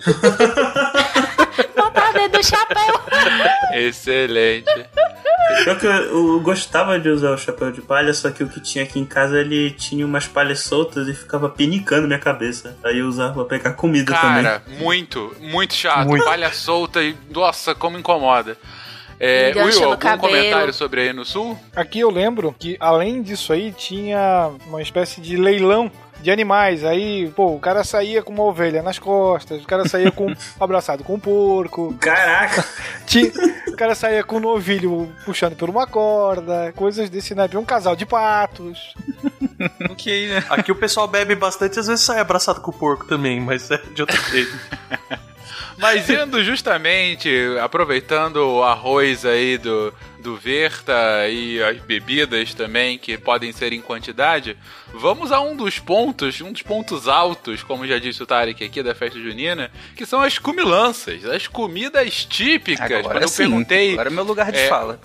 O, o meu também. Quando eu perguntei comidas em comum, é, elementos em comum que a festa junina tinha no Brasil todo, a primeira coisa que eles falaram, milho, antes de fogueira, foi milho! Então, enfim, acho que realmente o milho é uma tradição, milho e derivados, né? É, Uhum. é, coisas feitas de milho, Brasil inteiro, é isso? Exatamente. É. Milho e amendoim. Amendoim também? É. Coco também. Também. O coco é uma boa, tipo, É porque assim, geralmente quase toda receita, é, pelo menos aqui, ah, leva o quê? Milho, amendoim, coco e canela. canela eu acho que é outro ingrediente também universal. Realmente. Porque vai canela no arroz doce, vai canela no mungunzá, vai canela na canjica, vai canela em tudo. Aliás, munguzá, é, isso vale ressaltar porque é um pra, é um exemplo da, da polêmica e da pluralidade do país, né? Porque vocês chamam de munguzá o que o pessoal no Sudeste chama de canjica. É, é isso, né? Nota de repúdio Isso. para o Sudeste, chamando canjica de curau e munguzá de canjica. E munguzá ainda tá um termo muito assim, Curau é canjica aí também? de capital. Não, aqui, curau aqui é canjica. Ó, aqui o que também. vocês chamam de canjica aí, Não, aqui é munguzá. Aqui é, aqui é canjica, pô. Não, não, me, não me xingue assim, não. Peraí, calma, calma. O Caio tá falando do norte, o Caio é, É, nosso aliado. é. A maioria das coisas é, É. parecida. Cara, é nosso aliado, já tá numa guerra aqui mesmo, é isso? E munguzá ainda é muito capital, porque se você vai mais pro interior, pra aquele São João raiz, é manguzá. Me passe aí a panela do Pois é, manguzá. eu estou, estou mandando fotos do munguzá aí pra vocês. Isso é munguzá. Só pro ouvinte não ficar perdido, gente, pra saber exatamente, munguzá, canjica, é, é aquele Mingau de doce, né? É, é um É. mingau de milho, né? É porque aqui, aqui no Pará é mingau de milho. Não tem esses nomes. Ah, é o nome é, é mesmo? É, a gente chama de mingau Ah, de não milho. tem nome.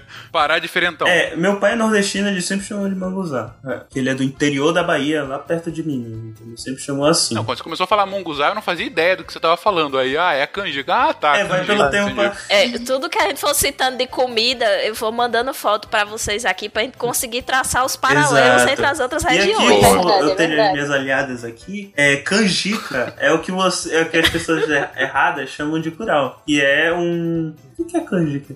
O bolo? É o É, um pudim, de milho. isso. Ah, o pudim. O pudim. Então, o que a gente chama de curau, vocês chamam de canjica, é isso? Exato. Isso. Uhum. Eu só descobri, na verdade, que o nome de, disso para as outras pessoas era curau quando eu comecei a fazer aqueles de caixinha que vem pronto. É, tem escrito lá curau curau embaixo. de milho. Não, e tem tipo curau barra canjica. E eu ficava tipo, como assim? O que é curau? E aí fui procurar e fiquei, meu Deus, por que as pessoas falam esse tipo de coisa? É canjica. Né? Mas, O que, é que as pessoas falam esses absurdos? Queijadinha vocês comem também? Festa junina? sim, mas eu geralmente tô Sim. muito cheia pra comer a, a queijadinha. que, vai- que prioridade, né? Porque geralmente aqui, que é outra É porque tradição. queijadinha é aquilo que a gente compra na padaria, né? Porque primeiro a gente começa a comer nas comidas da É. avó. Isso, era né? isso que eu ia que é as falar comidas também. da avó, é o arroz doce, é o munguzá, é a canjica. E tem toda uma tradição de juntar a família pra cozinhar, né? Pra ralar o milho, pra, descas descascar o milho, Hum. ralar o milho, Ah, pra vocês estão fazer as coisas. fome. Então, é- era isso que eu ia Pô, falar. juntar, juntar a família pra fazer pamonha é muito, muito bom, cara. Jesus Cristo, pra mulher dar um trabalho É, eu odeio. Eu, eu... É difícil quando você se junta pra cozinhar. Inclusive, assim, infelizmente, ainda é algo muito, muito é, patriarcal em certos Uhum. sentidos. Porque quem vai pra cozinha fazer canjica, fazer munguzá, fazer pé de moleque, geralmente são as mulheres da família. Então, acaba sendo ainda um, um pouco desse reflexo de cultura patriarcal nesse sentido. Vou falar que eu acho isso triste porque eu É. sempre quis aprender a fazer. É sempre uma grande trabalheira você fazer, aí você vai fazendo e fica lá horas e horas e horas mexendo a canjica, mas é bom porque você vai mexendo e botando um pouquinho num pratinho pra ir comendo. É, pô. Então no fim você sai É. da cozinha já de bucho cheio. É, Mas eu lembro de um bom dia, é. De ser um, um, um dia trabalhoso, mas que era bom por causa disso. Porque É. é, ele ocupa, ele leva o dia inteiro. E também era muito de você juntar e começar a ouvir as histórias dos mais velhos, pelo menos na minha família, né? Uhum. É, eu vendo uma família que tem ascendência indígena, então tem algumas coisas que funcionam um pouquinho diferente. E esse, esse lance mesmo de cozinhar lá é diferente. Não vai só as mulheres, vai todo mundo e aí de quem não for. Porque vovó ia buscar. E, e juntava todo mundo. E era um momento onde os mais velhos começavam a contar suas histórias envolvendo a alimentação também. Então, meio que a festa já começava desde os preparativos, porque já era muito um momento de partilha. E talvez por isso também que o, o São João ele tenha, o São João, as festas juninas como um todo, tem um componente afetivo muito grande no Nordeste, né? Porque você tem muito disso, assim, das famílias se juntarem para organizar as suas próprias festas, né? De todo mundo cozinhar junto, de preparar a decoração junto. E, e tem muito esse componente familiar. Uhum. Aqui era sempre uma grande tradição, embora a gente tivesse essa, essa noção. Imagino, provavelmente, pelo fato da minha família vindo do interior, vindo do Agreste, a gente tinha essa ideia de que as mulheres iam pra cozinha. Mas, em compensação, é, eu, enquanto criança, ia lá, os homens descascavam milho pra gente fazer as comidas, eu ficava lá ajudando todo mundo a cozinhar, pegando um pedacinho de um, um pedacinho de outro. Ralava a macaxeira para fazer o bolo, né? Hum, bolo de É, pegando um pedacinho de um, um pedacinho de outro. E aí, a- o grande ponto alto da festa era chegar às seis e meia da, seis e meia da noite e tomar meu banho, botar minha roupinha e pedir dinheiro pros meus tios pra comprar bomba. Era, assim, um dos grandes pontos altos da minha A infância. versão saudável da criança nordestina. Eu tô vendo algum, alguma ligação aí nessas histórias da Maria. A gente tá vendo a emergência de uma terrorista nordestina aí no meio de nós. Gente, isso é muito Mas- comum. Eu juro que eu parei. Eu sou uma mulher adulta hoje em dia. Eu juro que eu parei. Parece. Esse é meu passado. Olha a chuva! É mentira! Aproveitando que a gente tá falando de, de comida, é interessante que, ah, ainda que se tenha uma base alimentícia quase que comum, né, na festa junina, que é a questão do milho, que nem a gente tava falando, cada região coloca as suas variações, né? Cada região vai colocando as pequenas coisas que, que, que acrescentam no cardápio da festa junina. E desculpa, olha, só um disclaimer rápido. Eu sou baiano, eu nasci na Bahia, viu, Dani?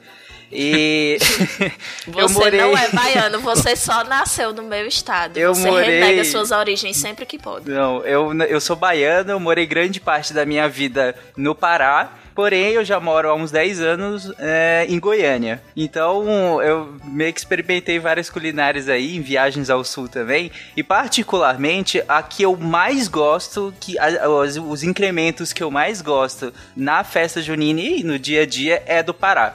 Opa, Porque obrigado. você tem, além do- do- da- das comidas típicas comuns, que são derivadas do milho, você tem as outras que variações regionais. Por exemplo, o tacacá.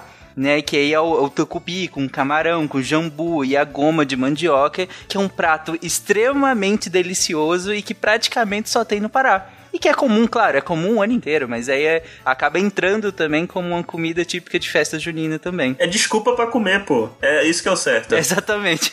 Essa, ainda bem que o Tarek puxou. Você come, gasta as calorias dançando um forrozinho, depois volta, come de novo, aí dança mais um pouquinho e Na come verdade, de novo e assim bem, vai. o tacacá, a ordem é come, não, é, é dança, e aí vai comer depois, porque se for dançar depois é meio complicado.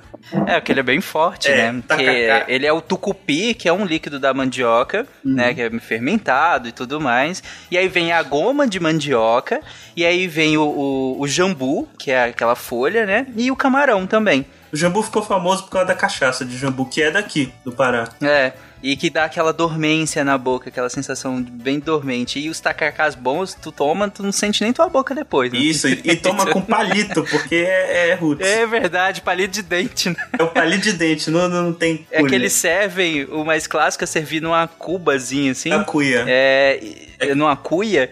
E os palitos de dente pra você pegar os camarões, né? Aí, a foto pra você Olha ver. Tá com essa delícia. Ai, gente, deu vontade. Eu tô ficando com fome aqui, compartilhando essas coisas. Eu tô me rebelando nos GIFs aqui porque eu não tô aguentando, velho. Pro ouvinte que não é da região, olhando aqui a foto, nunca tendo comido tacacá, me parece um ensopado do peixe com o camarão e algumas folhas. Mas não tem peixe. Imagino Sabe o que é seja. que lembra? Sabe o que é que lembra Parece na um aparência? misoshiro com um camarão. Eu, né? eu de simplifico, eu simplifico não. mais. Você olha, você olha rapidamente, você pensa que é um caldo verde incrementado. Pode ser, uma boa descrição. É, mas Pelo assim, menos pra mim, pra o mim que gosto sou pessoa que de fora, olhando assim, o gosto não tem nada a ver, falando em termos de aparência. Hum. Né? Você olha assim, hum, é um negócio que parece caldo verde, porém não. Dá uma acordada, hein, o tacacá. Nossa, é quente e, e como a- o jambu ele tem essa sensação, você dá essa sensação de dormência, te dá uma taquicardiazinha, dependendo da quantidade que você comer. Olha que delícia. Você come e tem uma taquicardia. Que delícia. Mas é delicioso e é um dos melhores in- incrementos à culinária de festas juninas e do dia a dia que nós temos no Pará. Além, claro, do rest... o restante é mais comum, né, Caio? Eu acho que o bolo de macaxeira. Arroz com galinha. Arroz com galinha. Qual é que não... É, o, o, o- Sim, sim, também. Aqui é xerém com galinha que o pessoal come. Quer dizer, aqui não, né? Lá vai o disclaimer. Eu sou baiana e moro em Alagoas há seis anos. O que, que é Xerém, gente? Xerém é uma Xerém- cidade no Rio. Xerém é um, é um tipo de. Parece uma papinha de milho. Esses dias me disseram, é canjiquinha que vocês chamam. Aqui, xerém. Ah, sempre sim. que tô Agora no que é. fim do mês, que não tem. Eu ainda não fiz as compras, eu sempre faço um xerenzinho com frango, com carne, com alguma coisa e substituo uma refeição tranquilamente. Uhum. Pois é, lá na, lá na, na Bahia, onde eu morava, é, era super comum, em qualquer época do ano, comer o xerém com galinha. Né? Uhum. Principalmente na festa junina, porque o xerém, ele é, ele é quente, você serve Sim. ele quente. E como tá frio, geralmente dá aquela esquentada e é uma comida É. que tem uma substância maior, digamos assim, Pra né? quem não conhece É. o xerém, é, é- pensa num cuscuz, só que bem mais úmido. Até porque você pega um assado de panela, uma carne que foi muito cozida numa panela de pressão e põe em cima e aí escorre o caldo, ele fica bem molhado e bem pastoso o de baixo. Ah, tô vendo. É tipo um pirão. É, É. ele parece um Uhum. pirão. E a textura dele, em termos de sabor, ele é um milho granulado, só que grosso. Uhum. Então é como se você quebrasse o milho em, em flocos grossos, mas não tão flocado que nem o cuscuz. Ele ainda tá um milho sólido, você sente os pedacinhos do milho. Uhum. E aí você cozinha aquilo e tempera. E, e, come, e come isso com alguma proteína. Isso. Geralmente com, com frango no molho. Aqui eu vejo bastante a gente usando car- carne de boi, né? Isso, Por tem um causa- pessoal que come com carne de porco, principalmente em Minas. É, inclusive, é, o xerém, pra você fazer, você tem que deixar ele de molho. Geralmente, quando eu vou fazer aqui em casa, eu deixo ele de molho à noite e eu penso, ah, amanhã eu vou fazer, vou almoçar xerém. E aí eu deixo ele de molho, é como se fosse um tipo uns floquinhos. Você bota ele na água, Uhum. ele vai inchar. No outro dia você bota pra E vai cozinhar. amolecer, porque ele é um milho Isso. triturado. Inclusive, xerém é hit número um aqui em Recife com galeto no domingo. É, ó. Esse nome realmente. Xerém pra mim era o lugar onde é a base do Fluminense. Zeca Pagodinho. É, exatamente. Não, não, Ai, ai. cidade aqui. E Gente, eu tô tentando traçar paralelos assim pra vocês sobre o xerém, mas o mais parecido foi uma, uma amiga minha de Minas que falou que lá chama canjiquinha e o pessoal serve muito com carne de porco. É, porque a aí. canjiquinha é quase isso mesmo, é. quase um pirão, só que muito granulado. Isso. É, é o mesmo produto. O xerém é o mesmo produto. O mesmo produto que faz o xerém faz a canjiquinha. Tanto é que na embalagem tem o nome xerém barra canjiquinha. Legal. Aliás, tem, é, tem paçoca de carne aí também, né? No Nordeste. Isso. Então, paçoca salgada. Foi uma pequena Cara, revelação é agora. O bom. que, que é uma paçoca Nossa, salgada? Ah, aqui também, aqui É a também. farofa crocante Uhum. com carne. É, bom É, com a carne bem caramba. Delícia. desfiadinha, pequena. Nossa, ela fica É bem desfiadinha e a farinha um pouco crocante, e então ela fica extremamente deliciosa É com e farinha crocantezinha. d'água? que vocês usam. Farinha de mandioca mesmo, não? A, a, a crocante Não, é normal. aquela baguda, sabe? Não aquela bem Aquele- fininha, né? Aquela É, um pouco é maior. a farinha mais grosseira. Então, é que, é, que que a gente chama de farinha d'água, essa baguda. É que é grossa. Não, mas a- o que Hum. você chama de farinha d'água, né? Aquela bem grandona. É, é, bem grandona. Se não, se, for, se não for essa, então é não, outra. então não é essa não. A farinha d'água aí no Pará é aquela que é bem grandona, que cola, come com açaí também, É, né? que quebra o dente, essa que é boa. Aham, então não é essa não. Não, eu devo dizer que eu gosto muito da paçoca doce. Pra mim, que pra mim até cinco minutos atrás chamava Só paçoca. É que também é muito comum, né? A paçoca de amendoim que você fala, Fencas, né? Isso, a paçoca de amendoim, que é, como pra mim, historicamente era só paçoca. É, que aqui é, você come, na verdade, em qualquer dia do ano, né? Você tem aquelas Sim. industrializadas e tal. É, mas que, especialmente durante a festa junina, é uma iguaria comum, né? Assim como o pé de moleque. É. Sim, doces de milho tem bastante. Amendoim tem bastante, né? Na Isso, né? exatamente. Ah, inclusive em pratos salgados, né? O chinchim na Bahia é com amendoim. né? Isso. Chin-chin. Caruru Você não também conhece. leva amendoim. Ca- É, caruru, é que aqui tem o caruru e o vatapá paraense, que eles são menos adubados que os baianos. Porque o baiano leva amendoim, leva. É, Uhum. leva quiabo, eu acho. Não, o caruru vai quiabo, né? Caruru é quiabo. A base do caruru é quiabo e amendoim. Pelo menos na Pois é, Bahia. aqui- o paraense é sem amendoim. Ele é mais leve, mas eu acho mais gostoso. até. Nossa, não, Caio.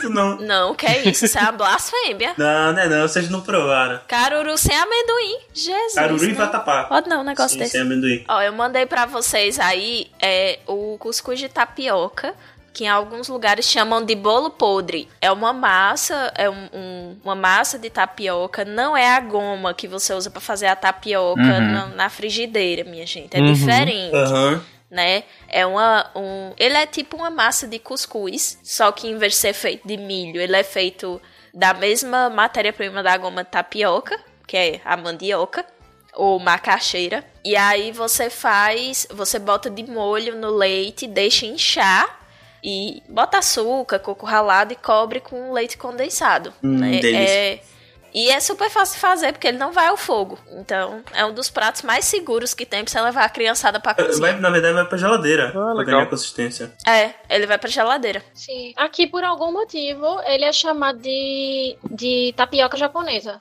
Mas, é, pelo menos na Bahia, cuscuz tapioca é comida de todo dia. Não é comida de festa junina. É que nem o cuscuz de milho. Não, aqui também. Não é só comida de festa junina, é comida de todo dia, assim, é comida que tá na mesa sempre e não vai pra festa junina, porque o que vai pra festa junina é comida diferente, é a comida que não tá todo dia em casa. Então, geralmente o xerém, que não tá todo dia em casa, né? Pamonha, canjica. É porque aqui é, é mais ou menos isso. Pelo menos o, o- as comidas regionais, elas são comidas todo dia. Geralmente tem, por exemplo, padaria, supermercado. Geralmente, se procurar, tem Uhum. um bolo podre. Às vezes tem até mingau de milho, até mingau de tapioca, por exemplo, que é a versão que é feita com farinha de tapioca. legal, tapioca é tão bom. É, é muito gostoso. Eu, eu ia falar que eu prefiro, mas não sei, mingau de milho é, bom demais.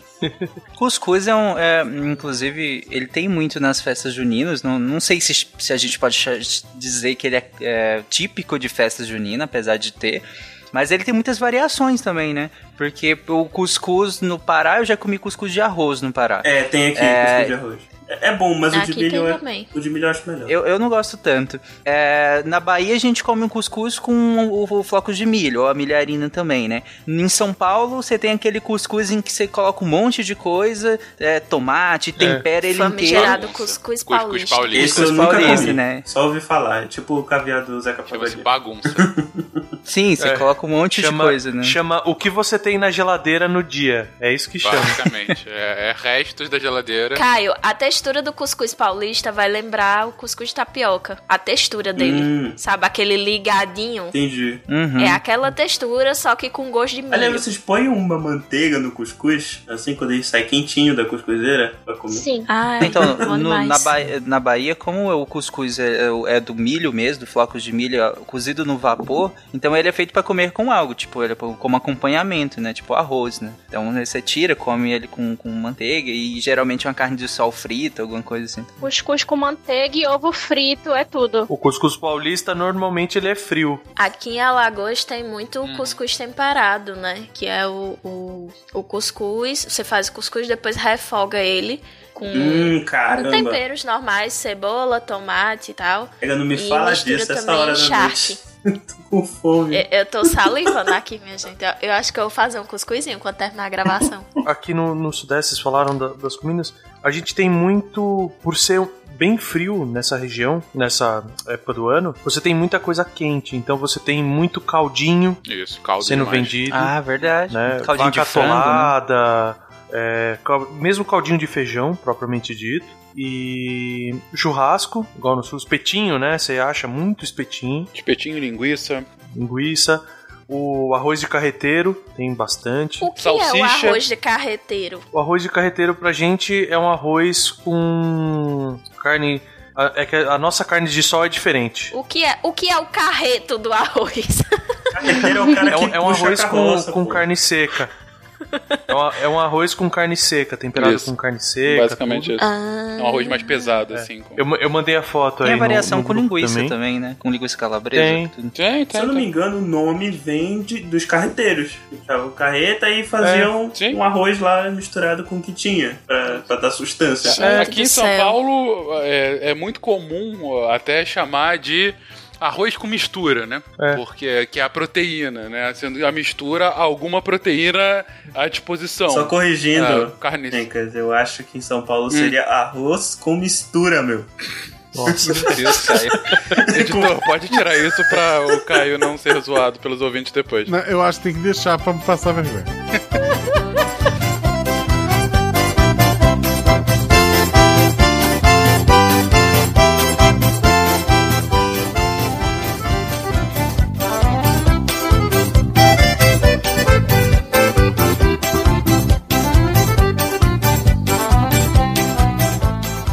Mas a, a ideia dele, você falou do carreteiro, é porque a ideia é que ele é um prato único também. Então, inclusive, em cima do, do carreto, do cavalo, você podia comer, entendeu? Você Isso. conseguia comer.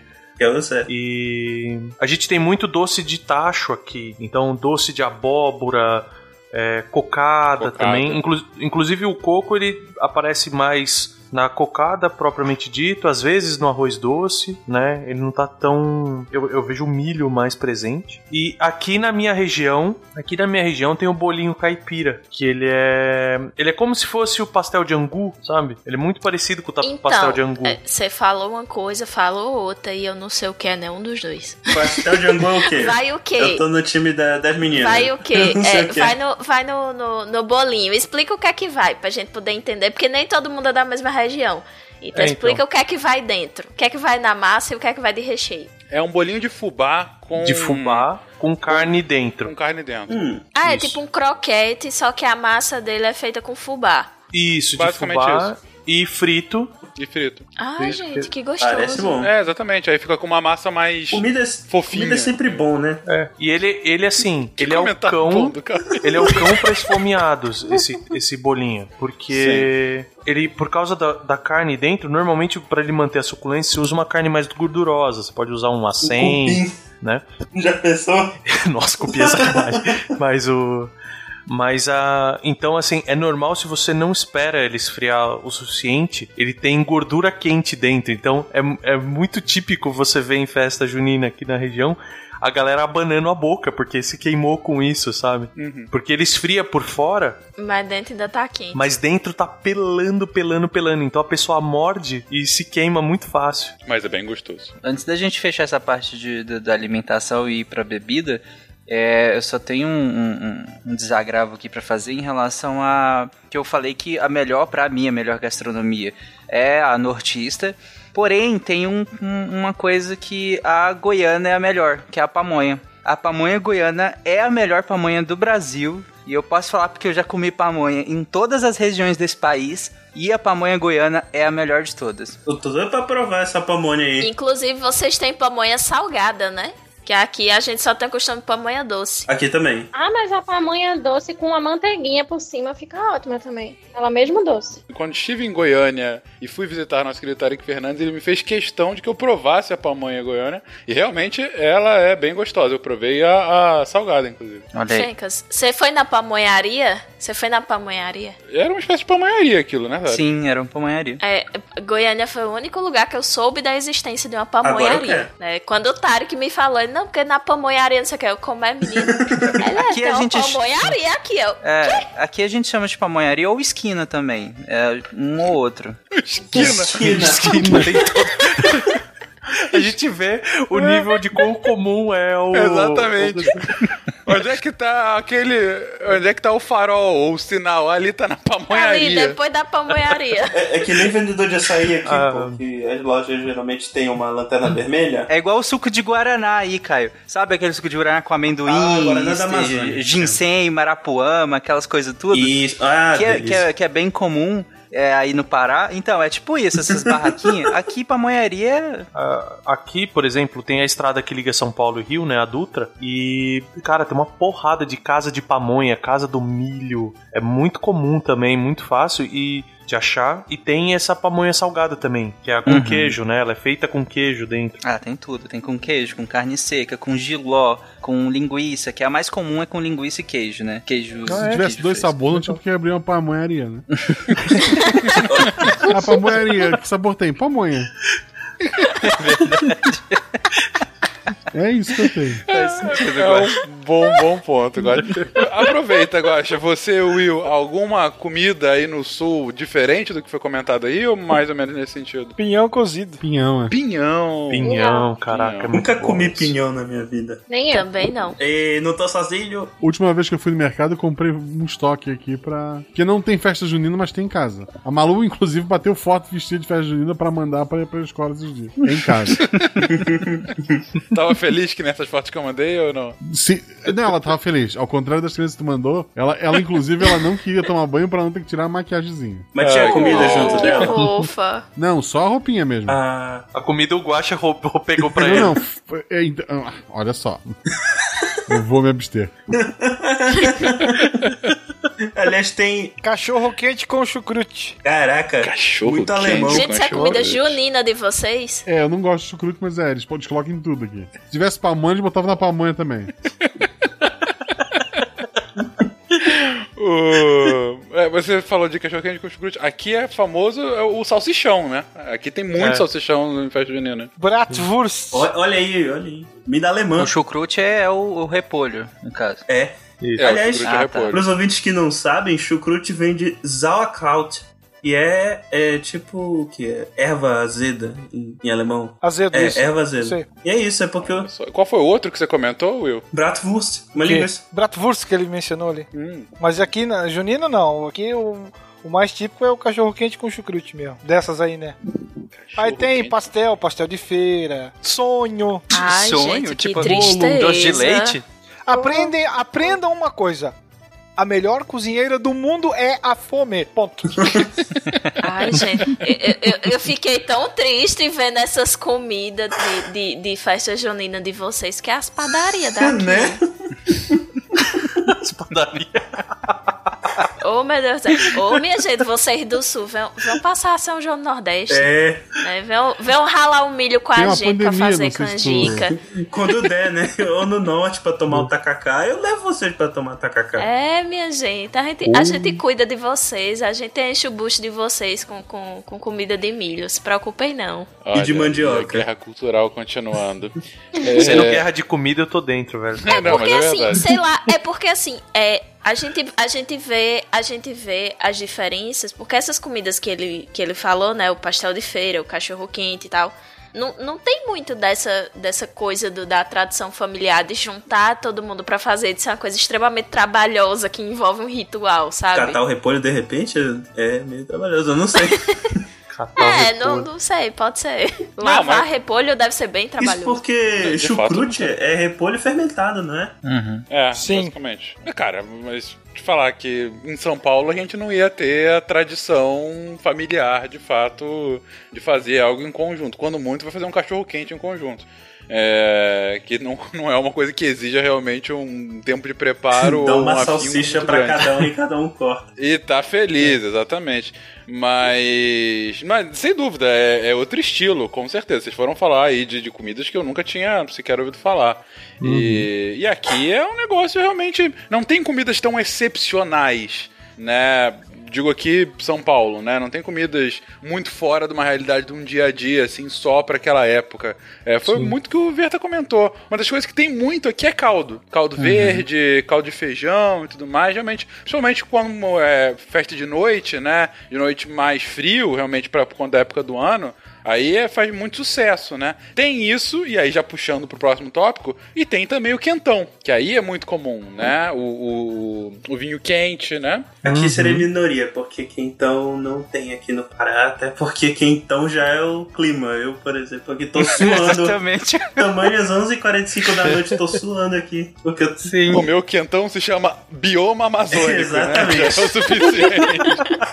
Exato. Lá a gente toma suco de Guaraná que é batido com gelo pra ficar grosso e bem gelado, né, Ah, cara? rapaz, o Guaraná da Amazônia. Se deixar, eu puxo mesmo. Porque é, é uma delícia e é conhecido como 2 mil calorias num copo. Exatamente. Porque é, é, é, é- é pó de Guaraná, é abacate às vezes, se não é abacate é banana, amendoim, é... o que mais que leva? Ginseng, marapuama. É, isso. É, tem um monte. E ainda Um põe aqueles caldos de Jesus. sorvete barato, sabe? Que, é- que é Sim. puro açúcar. E aí alguns ainda incrementam com açaí, com cupuaçu, com outras coisas, né? Hum, Mas, mas eu acho que o quentão eu acho que é o que é mais a cara da festa junina, né? E aí eu não sei se tem muitas variações regionais do quentão, porque parece uma um parece meio padrão. Até tem. Tem uns que é feito com vinho e tem outros que é feito com, com cachaça, né? Cachaça, exatamente. Pelo menos a tradição lá na Bahia era o quentão feito com cachaça e também muita tradição dos licores, né? Você tinha licor de cacau, licor de genipapo,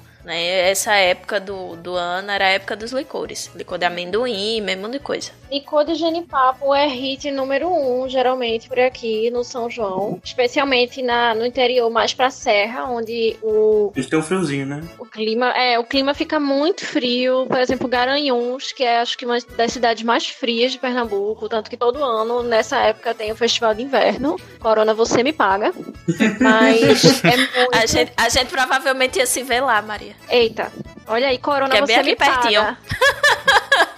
Você me paga me proibindo de ir pra Garanhuns, mas enfim, é muito comum lá você tomar licor, tanto de genipapo quanto de outras frutas, ou até a boa e velha clássica lapada de cana pra afugentar o frio da serra. A lapada de cana é a cachaça. É. É uma dose de cachaça, geralmente é uma dose porque pequenininha tem que a pessoa dá de virote. É porque tem Ah, uns copinhos pequenos específicos É. que já tem uma quantidade. Não é uma quantidade em ml ou em dose, é realmente o que a gente chama de uma lapada de cana. Então Olha é um aí. copinho específico pra você tomar cachaça. Então você só enche ele e vira de uma vez. Quando é a lapada de cana, tem o jeito certo, né? As outras coisas, os licores e tal, essas coisas, cada um toma de um jeito. Agora, a lapada de cana, pra esquentar, ela tem que ser a virada de copo. Exatamente. Expliquem aqui pro, pro nortista do, do episódio o- do que, que é feito o quentão além de cachaça ou vinho. Vai a cachaça, normalmente açúcar. Gengibre, casca de laranja, É isso, canela. laranja, Cravo da Índia, você põe Isso. também. Ah, o, o quentão é. a feijoada das bebidas. Parece uma boa definição. Caraca, eu vou anotar essa no meu coração, velho. Definição, Guaxa, é basicamente isso mesmo. Cara, sabe, eu acho que um bom paralelo que tem ao, quentão é o ponche que a gente vê em. que não é tão Verdade, comum né? aqui no Brasil. Só que, em geral, é feito não com, com, com cachaça nem vinho, é feito mais com. Espumante, né? Espumante, né? É. Mas é basicamente a bebida alcoólica com frutas e especiarias, né? Pra dar um gosto um pouquinho diferente. É, E aqui, diferente do ponche, é, aqui é, cozi- é você deixa ele Ferver. fervendo um pouquinho, né? Isso, Não, exatamente. Não o suficiente pra você perder o álcool da bebida, mas pra ele incorporar todos esquentar, o... de fato. Pra fazer É. a infusão, né, da- das especiarias. Isso. Alguma coisa me Exatamente, dizer que era exatamente. servido quente mesmo. Não sei dizer o que é. É, é servido quente. é- Você tá lá, é de quente pra morno. É, é um chá com álcool. Ela é Exatamente. servida na temperatura do chá. o chá no lugar da água é Essa, essa é uma, essa é uma outra boa definição também. É, é um chá que em vez de água você põe em cachaça. É. É, é bem, bem isso mesmo. E, e também tem versão não alcoólica, né? Que aí substituem isso por suco de uva, né? Ou alguma coisa do gênero. Uhum. Mas na, na mesma É. lógica, né? De, do, do, do quentão. Sim, e que fica tão bom quanto. É, se falar pra vocês que, que aqui, geralmente nas festinhas de igreja, quando tem, é, a bebida é refrigerante mesmo, não tem nada muito específico. Mas geralmente é Ah, gelado. não, mas aqui também tem. Eu tô Não, falando que a tem- bebida tem é muita- típica, né? Ele tá falando a típica, a galera bebe Sim. cerveja a rodo em festa Sim. junina. Típica não tem. Então. Caldo de cana. Assim, de bebida acho que não tem nada tipo. Só suco regional mesmo. Tipo, suco de taperebá, por exemplo, que é de cajá aí pro resto do país. É, suco de cupuaçu, de bacuri. É... Peraí, cajá chama taperebá em outros lugares? Não, taperebá é aqui. Cajá é- são nos outros lugares. Uai, eu sempre conheci como cajá. É que aqui no Pará, eu acho que no Amazonas também é taperebá. Mas é a mesma fruta. E é um suco Eu muito gostoso. cajá. É bom demais É, mesmo. delicioso. Eu amo cajá. De muruci também, Ai, uma gente, eu delícia. tô, eu tô com muita fome, tá muito errado tá gravando isso uma hora dessa. Talvez seja a hora de irmos pra esses partidos, então. Vai todo mundo terminar É. a gravação e assaltar a geladeira.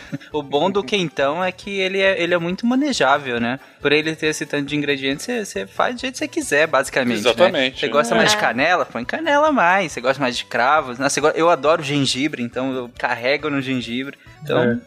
Aqui também tem a famosa canelinha, que é uma cachaça aromatizada com cravo e canela. Muito forte, pegam tipo a cachaça mais forte que tem e botam cravo, botam canela e deixam curtindo dentro da cachaça. Mas toma Então, fria. Toma fria. Hum. Mas aí, por conta da canela e do cravo e do álcool da cachaça, que é quase um álcool 70, então deve esquentar, né?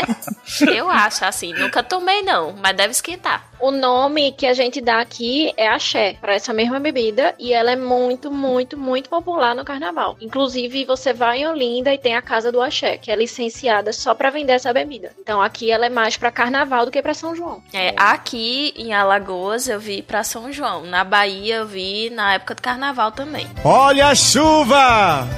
É mentira! Bom, é, eu acho muito emblemático que num cast de festa junina, mais da metade dele a gente tenha falado só de comida e bebida, né? então é- isso é- mostra é mais metade isso que ganha do carnaval como a melhor festa do- cultural do país, pô. Tem comida. O que, que você comentou, Guaxa? Mas o, a festa não é metade comida, tá certo então? É, não, é, tá basicamente, certo. realmente. A proporção tá certinha. Exatamente. Aqui só um costume aqui da, da região, mas aí mais da, da molecada, assim, pra ficar bêbado mesmo, que eles usam, eles fazem chupadinha, que chama. Que é você pegar essas cachaças bem fortes, ou mesmo o quentão, e você coloca num frasco muito pequeno, normalmente a, a tampa da própria, da própria cachaça, alguma coisa assim, e você não, não vira ela, você tem que sugar o ar pra ela vir, pra ela meio que borrifar pra dentro da garganta. Você vai tipo. Vá Cara, fora é- cachaça. Oi? Não, é pra dentro. Você tá, você tá sugando o ar pra dentro. Então ela vem e, cara, aquilo bate de um jeito brutal, assim. Olha a voz da experiência aí. Gente, então pra finalizar aqui esse papo que descambou pra o que nós gostamos de comer durante a festa junina. Deu certo. Mas enfim, que a gente já imaginava que iria realmente ocupar boa parte desse nosso cast, mas foi interessante pra você, seja lá de que lugar do Brasil ou fora do Brasil, você provavelmente conheceu ou relembrou de outras comidas eh, bem interessantes e deve estar agora com água na boca.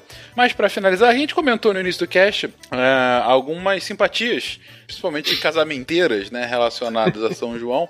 É, e o Verta e o Will explicaram o porquê dessa ligação, né, do, do- desse senso casamenteiro para essa festa em específico, né?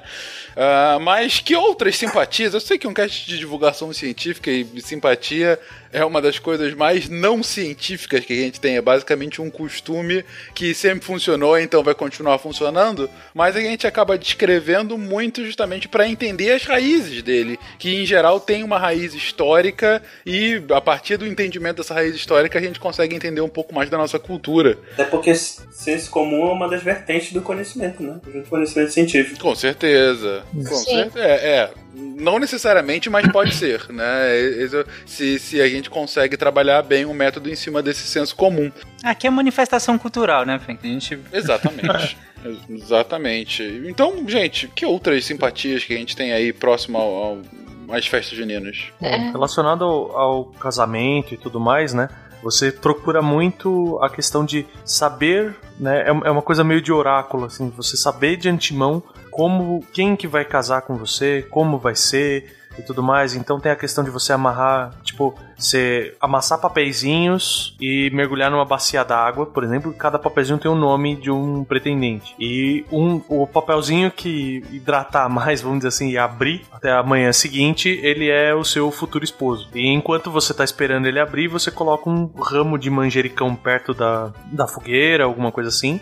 E se ele ressecar, ele vai. o- se- a pessoa com quem você vai casar vai ser velha. E se ele não ressecar, vai ser novo.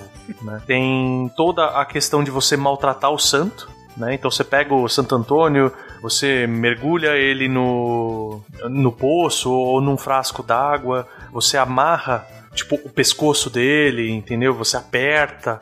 E tem até as mandiguinhas, né? Tipo, meu Santo Antônio querido, meu santo de carne e osso, se tu não me dás marido, não tiro você do poço. Chantagem. Chantagem do caramba, né? Então, assim, Isso é tortura, estão torturando o santo. Mas é, você maltrata. A parte da simpatia é você maltratar, né? Tadinho, gente.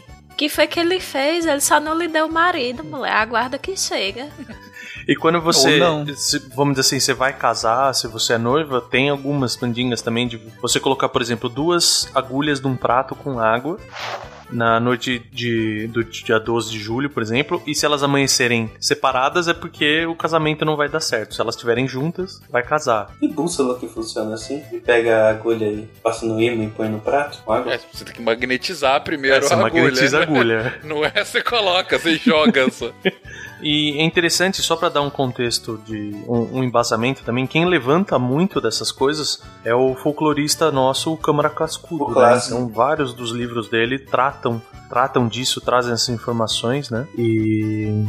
E é interessante que você pode saber até quem vai morrer primeiro, né? Você pega do, do casal, né? Você pega dois pedaços de carvão na fogueira de São João lá e ou de um, de um dos santos e coloca numa bacia cheia d'água, né? O carvão que for maior ele representa o marido e o menor a esposa. E o carvão que você vê afundando primeiro vai ser o que vai morrer. E se os dois boiarem é sinal que o casal vai viver unido e tudo a- até o ponto deles morrerem juntos, entendeu? Ou eles são vampiros. Mas que tradição mais saudável, É, né? o- Querida, é. vamos ver quem de nós dois vai morrer O primeiro. primeiro a morrer é aquele que acreditar nisso aí, né? Porque é a pessoa que vai tomar uma cloroquina. É o. É aquele negócio da, da mitologia gre- grega, né? A profecia autorrealizável. É, exatamente. Aí tem umas coisas, tipo, você pegar um copo com, com água, né? E colocar uma, um anel preso numa cordinha em cima e você ficar chacoalhando em cima da fogueira. Pro calor, teoricamente, pegar na, na cordinha e romper. E dependendo, tantas as pancadas que você vai ter dado, né? Vai ser a quantidade de, de anos que você vai ter que esperar pelo casamento. Uma coisa muito doida, assim. Caraca. Caraca. Eu só fico pensando de onde é que surgiu a ideia disso. Porque é um Pois negócio é. tão rebuscado, tão cheio de, de etapas. Eu a- acho que no princípio tinha alguém com dinheiro e alguém disposto a pegar esse dinheiro. É o mesmo princípio do trago a, trago a pessoa amada. Não, mas esse aí é simples. Eu te ofereço um serviço, você paga por ele e você é trouxa porque eu vou te enganar. Mas, eu tô, mas é, ter tantas etapas aqui me impressiona.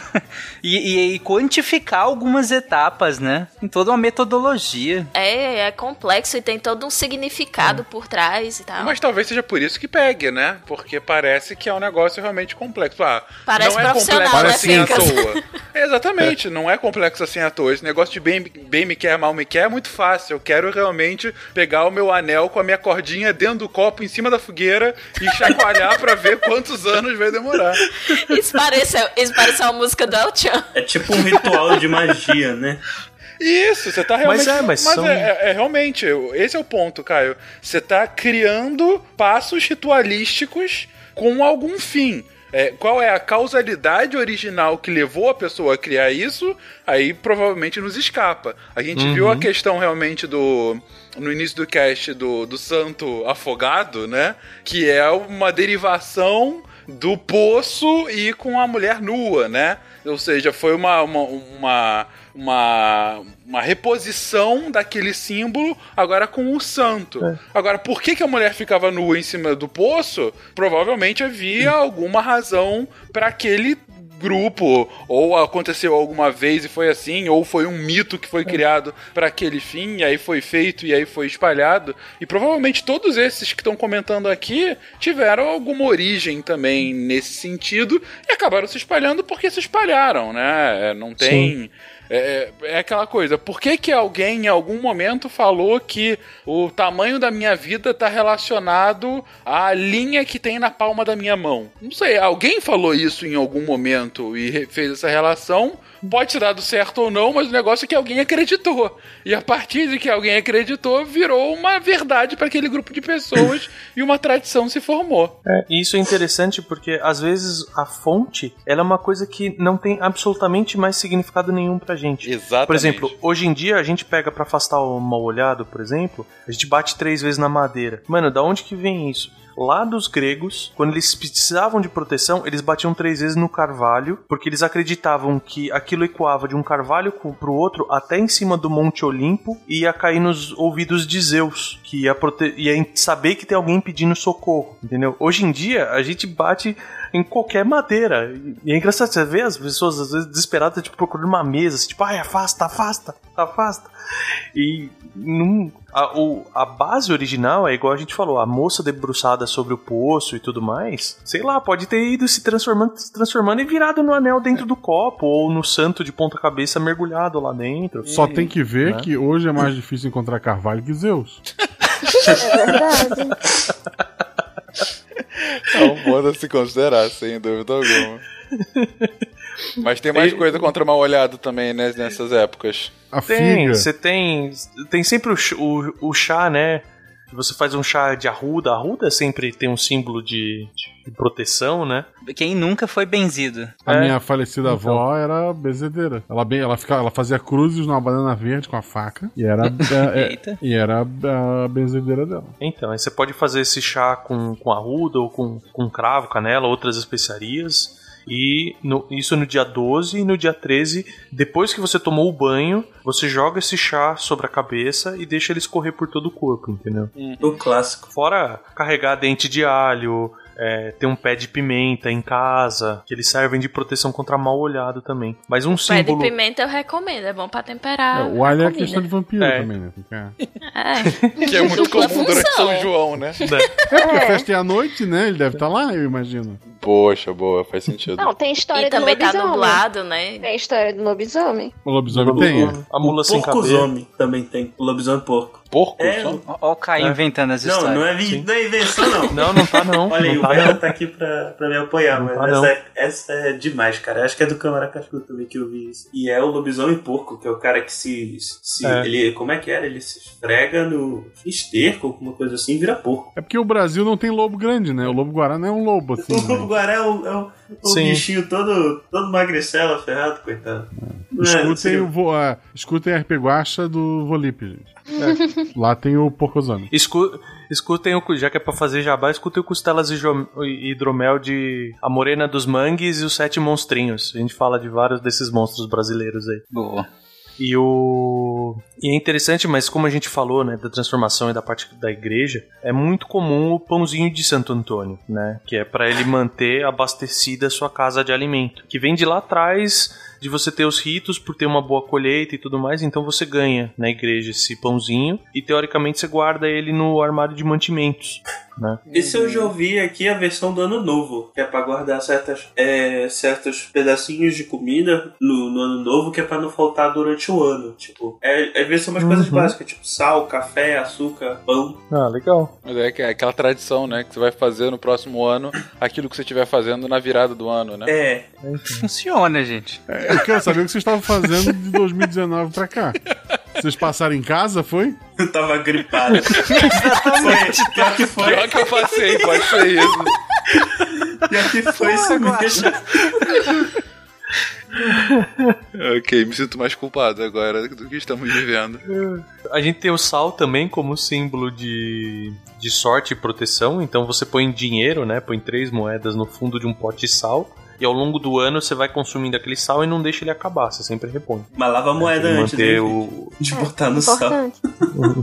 É, o sal, sal como símbolo de prosperidade não precisa nem ir muito, né? O sal já Não. foi a prosperidade A em si, né? prosperidade propriamente dita. Salário, exatamente. né, gente? então daí, exatamente, daí realmente para ser uma superstição nessa. E meio que só pra fechar também tem um costume que era de, de você andar sobre as brasas por causa de uma simpatia antiga da deusa Ferônia, que era uma, uma deusa romana da vida selvagem, da fertilidade, saúde, né? Aí então, sim. E a gente acabou vendo uma algu- algumas coisas, como você não anda por cima do, do fogo mais, você não faz mais aquela cama de brasas pra caminhar, que a, a explicação científica de por que que dá isso é muito simples, né? Por causa da, da, da troca de calor. Você anda rápido, você tem a cama de cinzas ela auxilia um pouco na transmissão de calor ali e por causa da irrigação do pé, você não queima a sola propriamente dito tão rápido, então você consegue atravessar aquela cama. Não é uma coisa de tipo, ah, precisa de preparo. Mano, se, se você tá descalço e alguém preparar direito a cama de, de, cin, de brasas, né, com areia, uma camada, um colchãozinho de areia embaixo, tudo mais, qualquer pessoa anda em cima, né? Tinha uma época que tava em, em voga isso com coaching também, que era bizarro, de tipo,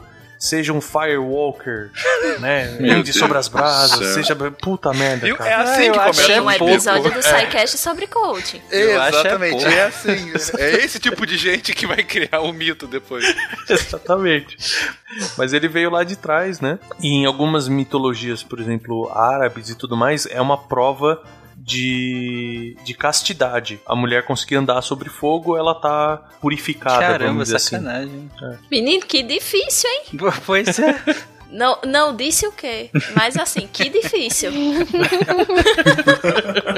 Queridões, fizemos aqui uma, um grande apanhado sobre festa junina, sua origem, seu significado, suas diferenças culturais em cada região do país, seus mitos e suas lendas, e principalmente falamos aqui de comida. Na verdade, o, o nome do episódio é Comida de Festa Junina e um pouquinho sobre o resto. Mas a gente aqui se divertiu falando e conhecendo um pouco mais sobre os costumes alimentares sobre cada região do país e o que comemos nessa época do ano tão querida e tão gorducha. Palavras finais, minha gente. Bora lá. Saudade daquilo que não vivemos?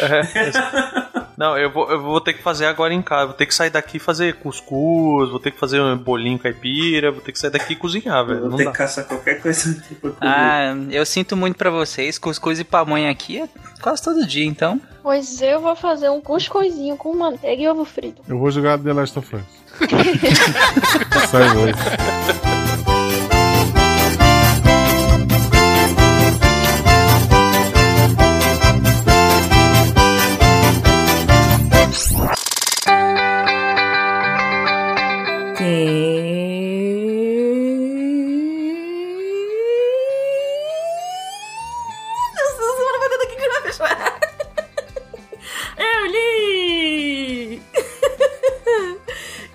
Nimi. O que, que você achou?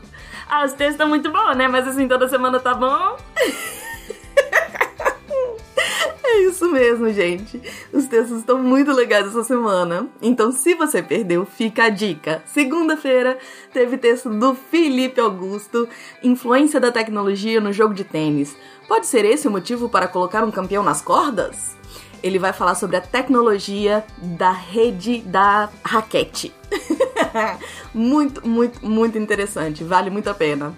É, terça-feira, você quer falar, ah, Nimi? Terça-feira teve texto chamado Efeitos Colaterais e Hidroxicloroquina, do Juliano Froder. é isso. O Juliano resolveu pistolar a respeito da hidroxicloroquina. Vai ler que tá muito bom. Ahn, Quarta-feira teve ah, mais um Conto do Reino de Dream, do CH Barbosa. Consequências, o nome do conto. Corre lá pra ver o que, que tá acontecendo com o Ramas. É, quinta-feira. Nime? Quinta-feira teve texto do Marcel Vitorino. Dicas para ser produtivo trabalhando de casa. Isso. Ele dá pra gente, acho que, seis dicas muito boas, porque ele tem experiência de home office há muito tempo. Então, ele traz algumas dicas para quem tá se habituando nesse tempo maluco de coronavírus para trabalhar em casa. E sexta-feira teve texto do meu queridinho Felipe Novaes. Como sabemos o certo e o errado? Se é que sabemos. Ele vai discutir filosofia experimental e psicologia e a, que as duas não são necessariamente adversas e sim complementares. Tá muito, muito, muito interessante. Corre lá para ler. E é isso. Lembrando que se você quer se tornar um redator deviante, é só mandar para contato@scicast.com.br. É, que você encontra também todos esses textos que eu falei em www.deviante.com.br. E é isso, aqui é a Debbie Cabral, editora do portal Apagando a Luz da Torre Deviante. E anime! Este programa foi produzido por Mentes Deviantes. deviante.com.br Este programa foi editado por Tapcast. Edições e Produções de Podcast.